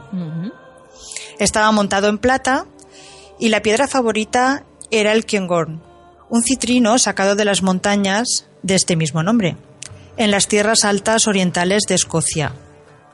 Si le llegaba a un guerrero el momento de morir, la persona que encontraba su cuerpo tenía que proporcionarle un entierro decente y a cambio, como pago, se quedaría con el broche. Lo que está claro es que una, es una piedra valiosa tanto por su riqueza como por su, bueno, la cantidad de, de propiedades que tiene, ¿no? Así es, Nuria. Mira, esta piedra nos va a aportar claridad mental, liberando la mente de pensamientos conflictivos y proporciona espacio para pensar reactiva la actividad intelectual agotada por problemas o esfuerzos continuados y es beneficiosa en personas con síndrome de fatiga crónica. Nos va a elevar la autoestima, ya que simboliza la felicidad, difunde energía positiva y purifica el ambiente. De alguna forma podríamos decir entonces que la energía del citrino es como la del sol, penetrante y reconfortante. Pues mira, es curioso que lo menciones porque efectivamente se dice de esta piedra que es como, como tener pedacitos de sol. Su energía dorada estimula el sistema físico como si proviniera de los rayos del sol. Da calor, confort, energía y entusiasmo de vivir.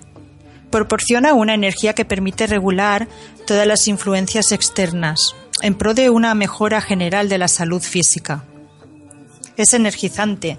Es recomendable en personas que están atravesando momentos difíciles de sufrimiento o de depresión. Influye en el control mental y emocional y agudiza la intuición.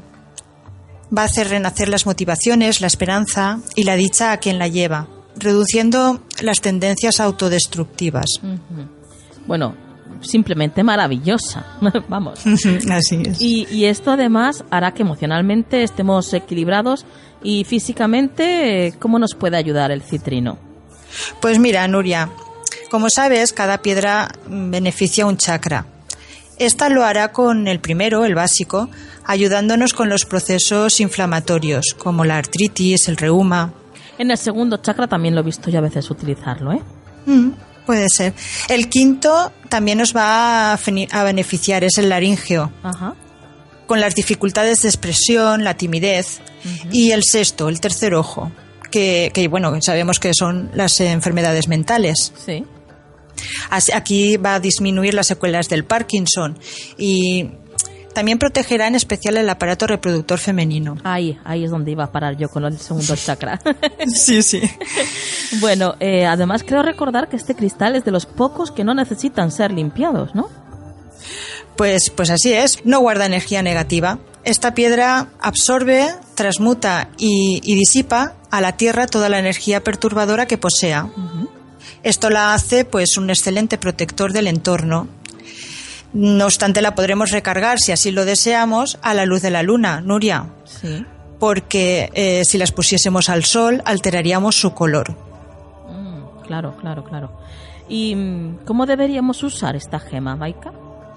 Pues mira, en forma de anillo o colgante, siempre en contacto con la piel, es lo más común. Pero el citrino se relaciona con la prosperidad, siendo una de las piedras de la abundancia que atrae riqueza y éxito.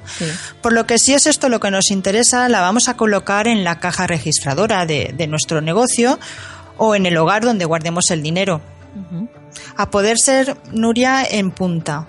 Ah, vale ya sabes eh, que hay varias formas, pues esta será la mejor para eso.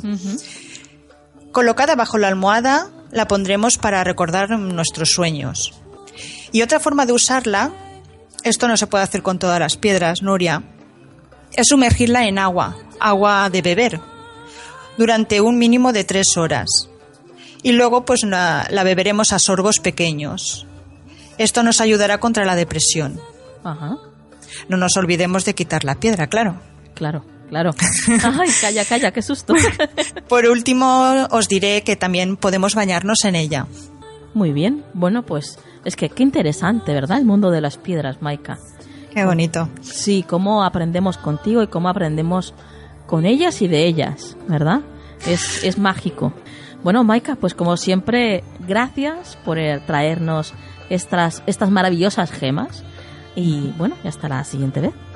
Un placer, Nuria. hasta luego.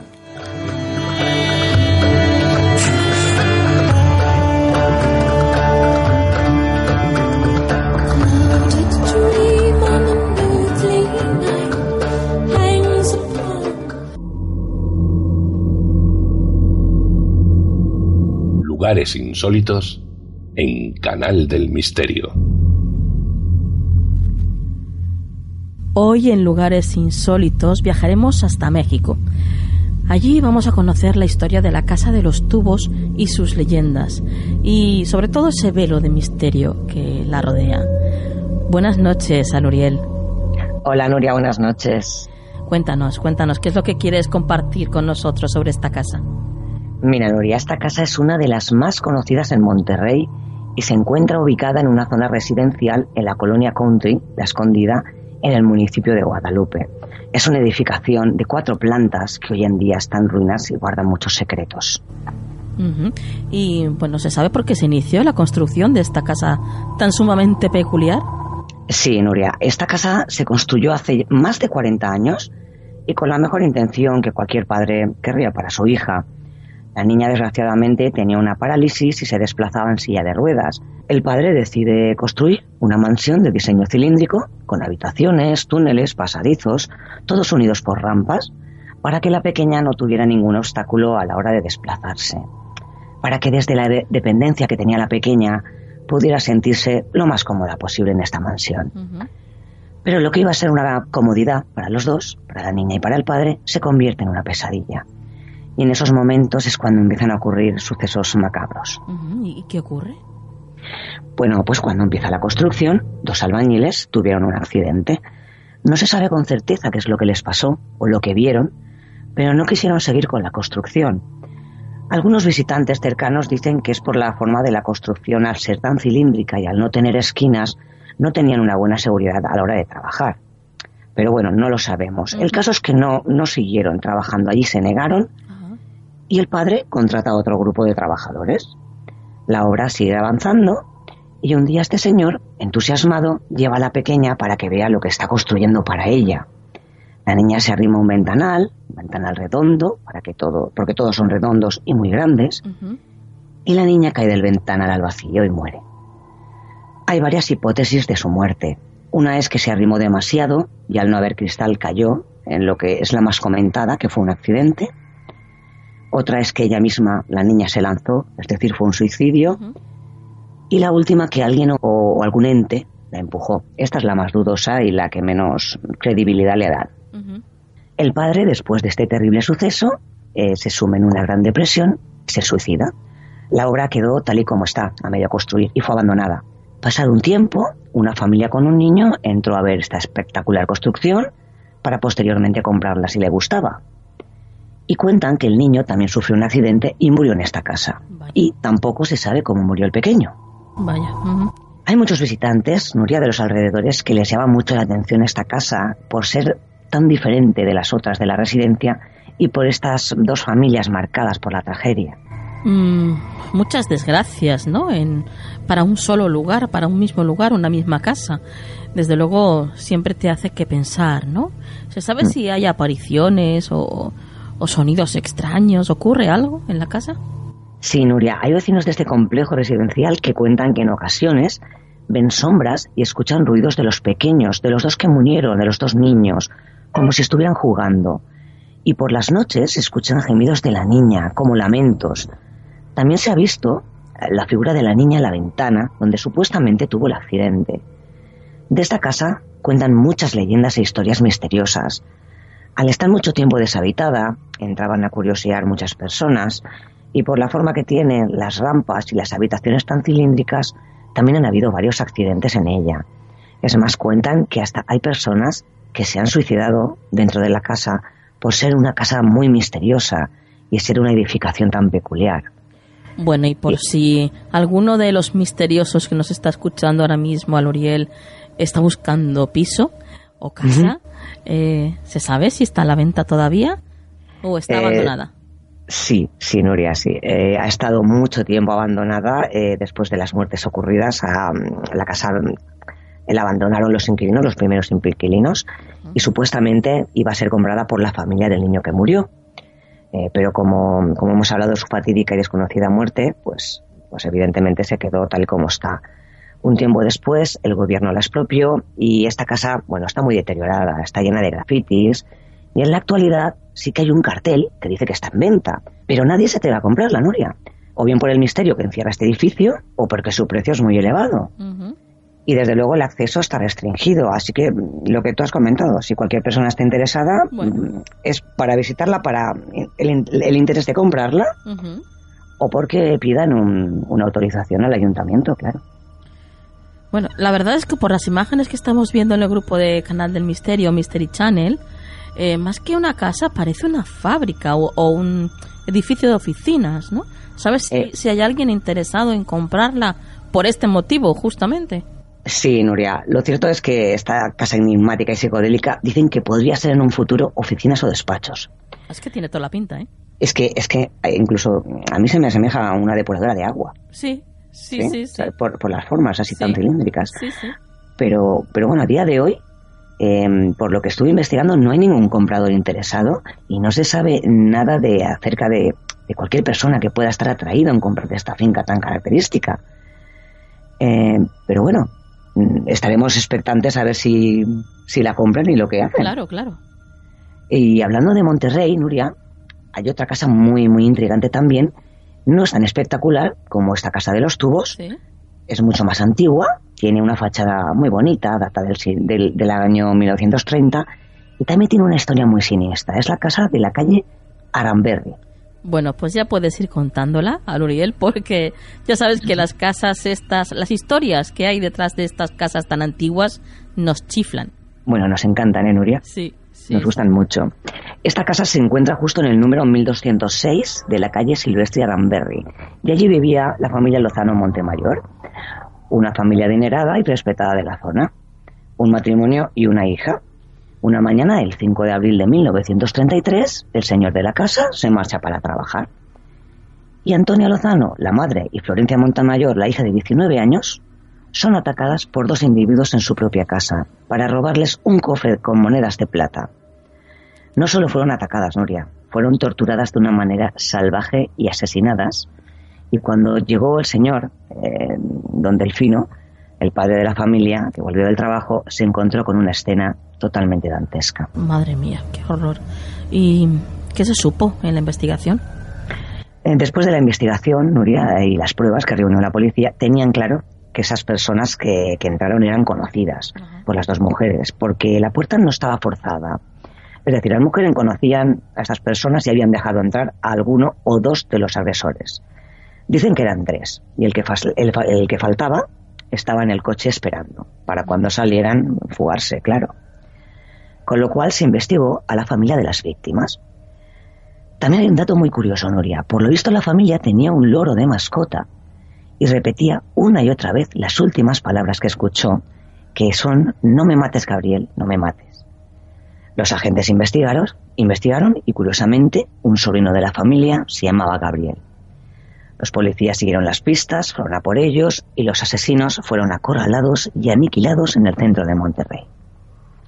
Bueno, bien, por lo menos los encontraron. ¿eh? Sí. Dieron con los asesinos. Y, pero, ¿has averiguado algo, Aluriel, acerca de, de por qué las mataron a estas mujeres? Si fue por dinero, por algún problema familiar, ¿se sabe algo?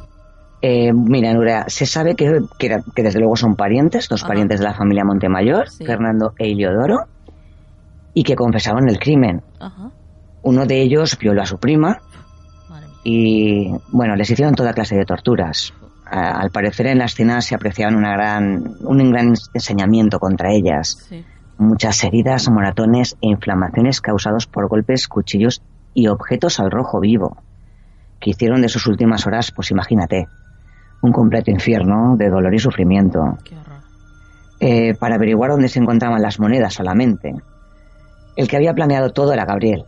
No se sabe a ciencia cierta por qué, solamente sabemos que se ensañaron brutalmente con ellas y lo que querían, al margen de hacerlas sufrir y asesinarlas, era el encontrar el dinero. También estamos hablando de 1933, era un cofre con muchas monedas de plata, solamente sabemos eso, Nuria. Pero esto no es todo, Nuria. Han ocurrido fenómenos paranormales en esta casa también, ¿eh? ¿Y qué, fenómenos ocurren en esta casa, Loriel? Esta casa está deshabitada, Nuria, y está en ruinas, eso para empezar. Actualmente está vallada y las puertas y las ventanas están tapiadas porque, como suele pasar, mm, entraba toda clase de personas, curiosos para sacar fotos o hacer psicofonías, personas que se dedicaban a hacer rituales satánicos por las noches, incluso un grupo de reporteros que fueron una noche allí a realizar un reportaje y a ver qué podían ver o qué salían las fotos o grabadoras, cuando salieron de la casa tuvieron un accidente en coche. No les pasó nada, sí que sufrieron muchas heridas, pero no graves. ¿Casualidad o no? Mm, bueno, no lo creo. Parece ser una casa muy cargada de energía y en las grabaciones que, se, obtuvieron se escucharon unos lamentos de mujer. De hecho, no son los únicos que han escuchado estos lamentos por la noche. Los habitantes de la zona también han escuchado lamentos, susurros, incluso han visto la silueta de las dos mujeres, hay varios reportajes y vídeos de profesionales de lo paranormal y parapsicólogos de México que en la entrevista el mismo reportero dice que hay muchísimas interferencias a la hora de grabar, que no se graba bien y no se graba todo. Y que en esta casa, cuando entró la sensitiva, entró eh, que notaba, ella misma notaba mucha energía en el lugar. Y que en las paredes se veían rostros de mujer. No en una pared, sino en muchas paredes. Y que se escuchaban pasos y sobre todo una voz que decía, váyanse y no me mates, Gabriel. Desde luego una historia, Luriel, mm, de lo más escabrosa, no solo por lo que pasaron estas mujeres, sino por lo que puede llegar a hacer el ser humano, ¿no? Siempre decimos lo mismo, que la realidad supera la ficción y los humanos, desde luego, mm, realizan muchas más barbaridades que, cualquier fantasma.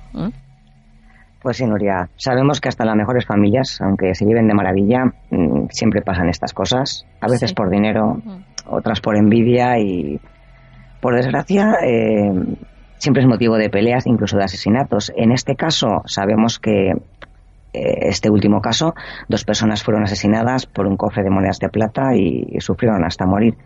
La pena que no sabemos, bueno, aparte de sus muertes, por supuesto, es que no sabemos eh, si hay algo más escondido ahí. Eh, el por qué, alguna trifulca familiar, no sabemos nada. Claro. Desgraciadamente, como no tenemos datos. Eh, hay, bueno, en las familias, por mucho que se quieran, cuando se habla de la pela, la pela es la pela. ¿Eh? Exactamente. Y desgraciadamente es así. Siempre hay un montón de conflictos por eso. Es muy triste, pero es verdad. Bueno, pues a Luriel, como siempre, un auténtico placer el visitar este tipo de, casas y de lugares insólitos contigo. Y antes de irte, danos cualquier dato de contacto. Eh, bueno, pues quien quiera ponerse en contacto conmigo puede enviar un mail a Canal del Misterio o buscarme por Aluriel Vera y en lo que pueda ayudar. Mm, como digo todas, todos los jueves, estaré encantada de ayudar. Aluriel, hasta la próxima. Muchas gracias, hasta pronto. Dulces lunas. Dulces lunas.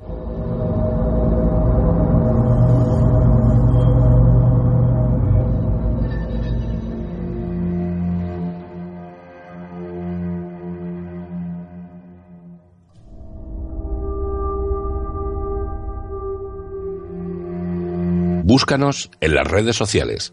Estamos en Twitter, Facebook, Google Instagram y Tumblr. Somos Canal del Misterio. Llegamos a la hora del relato, pero antes de antes de escucharlo, quiero recordaros que estamos preparando una quedada para el día 22 de junio. Será en Valencia capital, todavía no sabemos el lugar concreto porque depende de los que seamos, pues será en un lugar u otro. Entonces, lo que sí necesitamos es saber cuántos vamos a ser. Con lo cual, lo que te pedimos es que eh, pues nos indiques de alguna forma, lo antes posible, tu asistencia.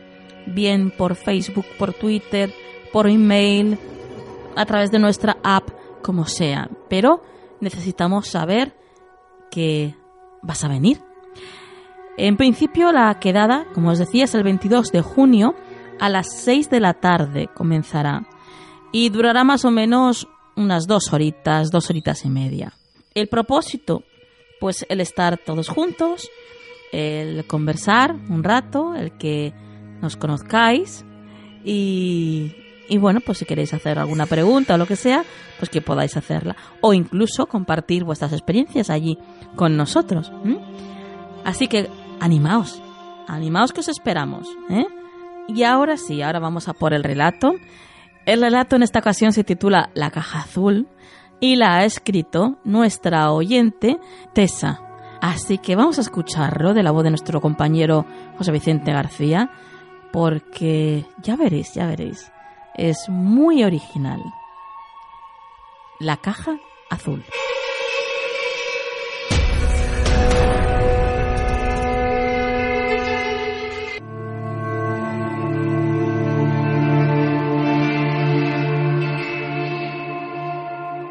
Su trabajo era monótono y sucio.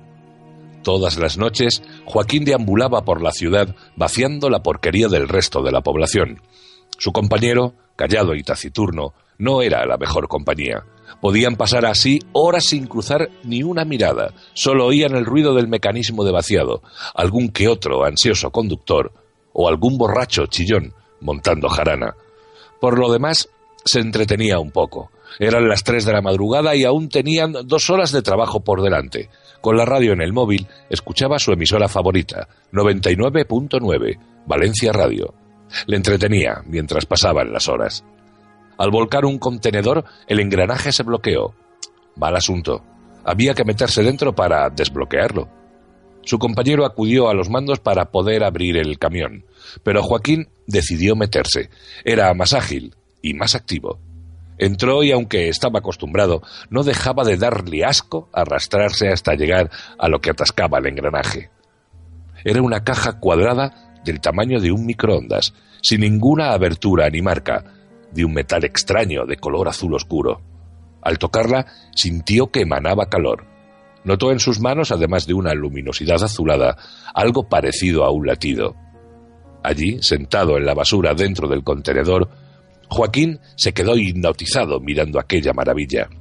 Pensó salir, pero su curiosidad le decía que tenía que ser él, el primero en ver lo que había dentro. Buscó así la forma de abrirla. En el lateral había un gusto para poner la huella, pero enseguida desistió. Su huella no abriría, seguro. Algo en la cabeza le incitaba a probar, y pensó, ya lo tengo. Y puso su dedo en el hueco donde no había nada. La luz de su linterna, más la luminosidad de la caja, le permitirían así ver bien lo que había dentro. De repente se empezó a dibujar en la caja una tapa, y se abrió llenando el interior de una luz azul cegadora. Sintió una presión en su cuerpo, como si ya no lo controlara. Estaba siendo envuelto por una luz que emanaba desde dentro de la caja, y lo absorbió. Intentó gritar, pero nada salió de sus cuerdas vocales. Su cuerpo, convertido en un fluido viscoso, se metió dentro de la caja cerrándola de golpe. Una explosión de luz azul hizo desaparecer la caja, llevándose al pobre Joaquín en su interior. Su compañero y el conductor que estaban fuera fumando un cigarro, escucharon la explosión. Corriendo, entraron a socorrer a su compañero, pero no había nadie. Era imposible. Ellos lo habían visto entrar, pero ya no estaba. Se abrió una investigación. Se buscó a Joaquín por toda la ciudad, también por los alrededores de la misma, pero su familia no lo volvió a ver. Nunca más se supo nada de aquel pobre hombre.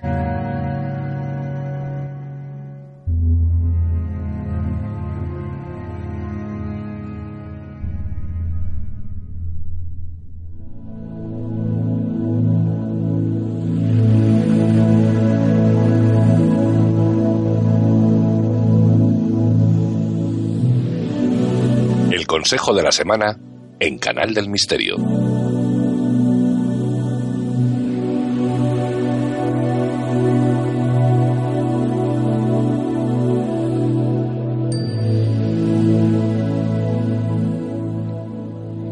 Y ya vamos llegando al final del programa de esta noche y lo hacemos en compañía de Juan Perdomo. Buenas noches, Juan. Buenas noches, Nubria. Buenas noches, amigos. Una noche más, una noche muy especial, con temas muy y contenidos muy interesantes. ¿Te ha gustado el tema de los faros? Me ha encantado, es que son lugares muy mágicos, realmente. A mí, es que me encanta ¿eh? el faro. Sí, a mí también, además, eh, son lugares que de los que han dependido las vidas de los marineros, de los que han dependido, imagínate, la navegación, además en tiempos en los que era quizás la única referencia, realmente el único faro que tenían y, y, claro, es imposible que no, que no tengan misterio dentro porque es que la de cosas que habrán vivido, que se habrán visto, como nos ha contado la compañera, ¿verdad?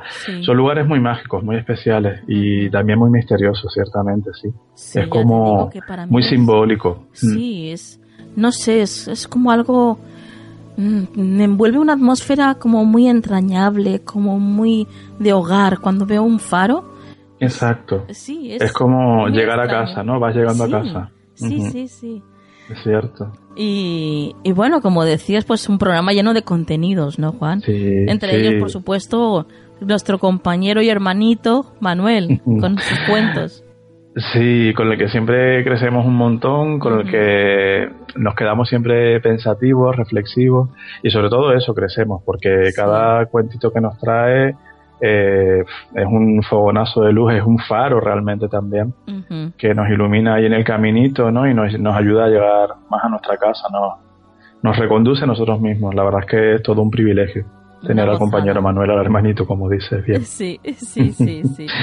Cierto. Bueno, pues eh, Juan, mm. vamos al meollo del asunto. Sí, Porque ya sabes, ya sabes, al igual que yo, que está todo el mundo ya esperando y deseando a ver que salga la carta para la semana que viene. Y, y, están ahí todos expectantes en el grupo de Facebook, así que vamos a por ella. Un beso muy grande para todos que están ahí siempre, claro, que, sí. así que vamos a ello y a ver qué, qué nos cuentan.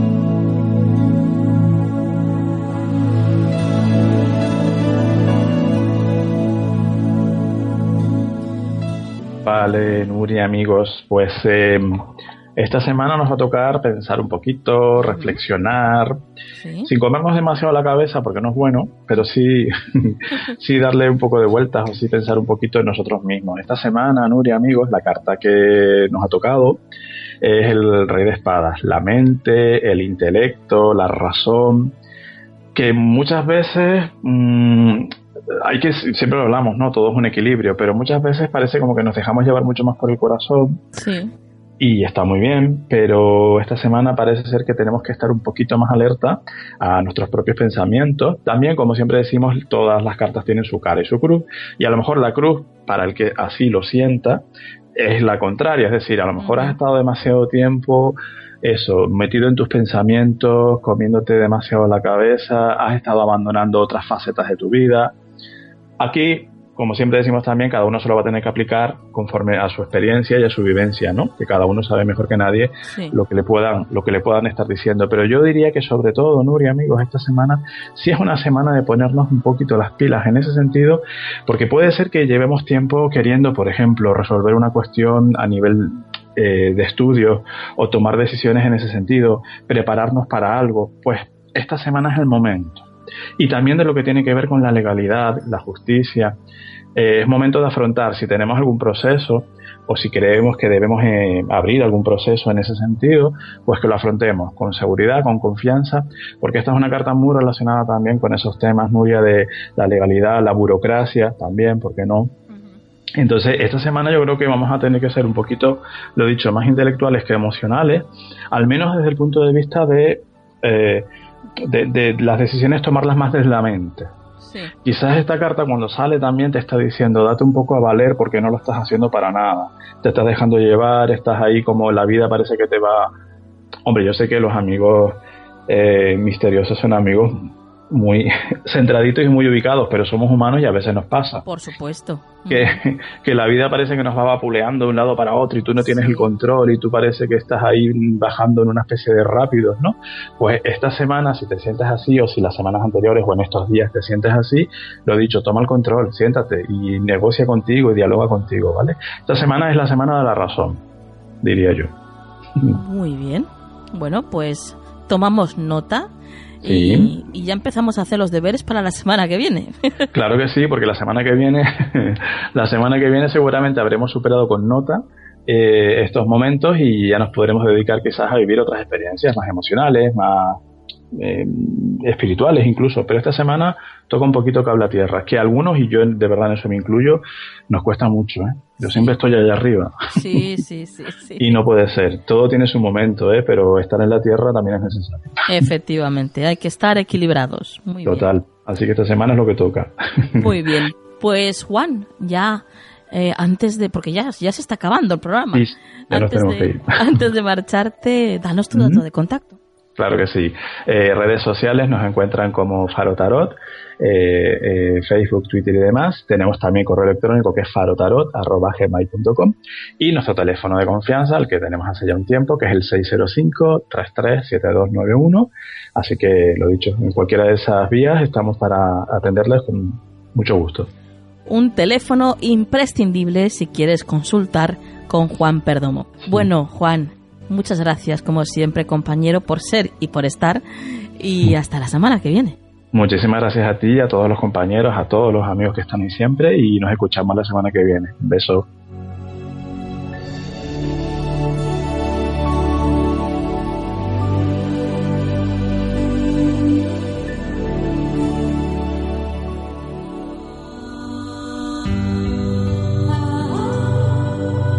¿Quieres anunciarte en nuestro programa? Envíanos un email a tu rincón del misterio arroba gmail.com.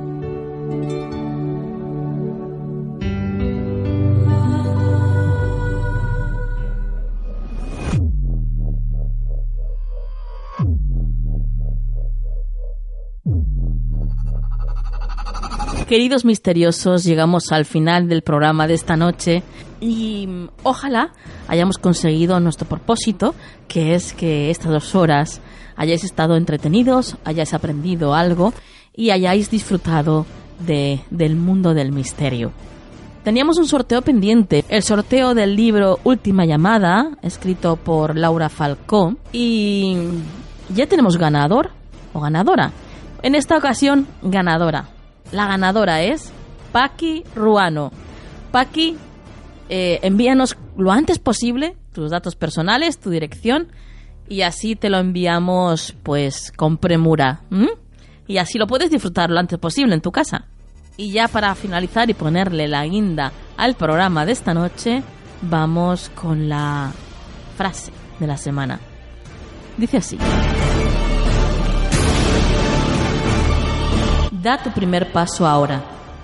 No importa que no veas el camino completo. Solo da tu primer paso y el resto del camino irá apareciendo a medida que camines.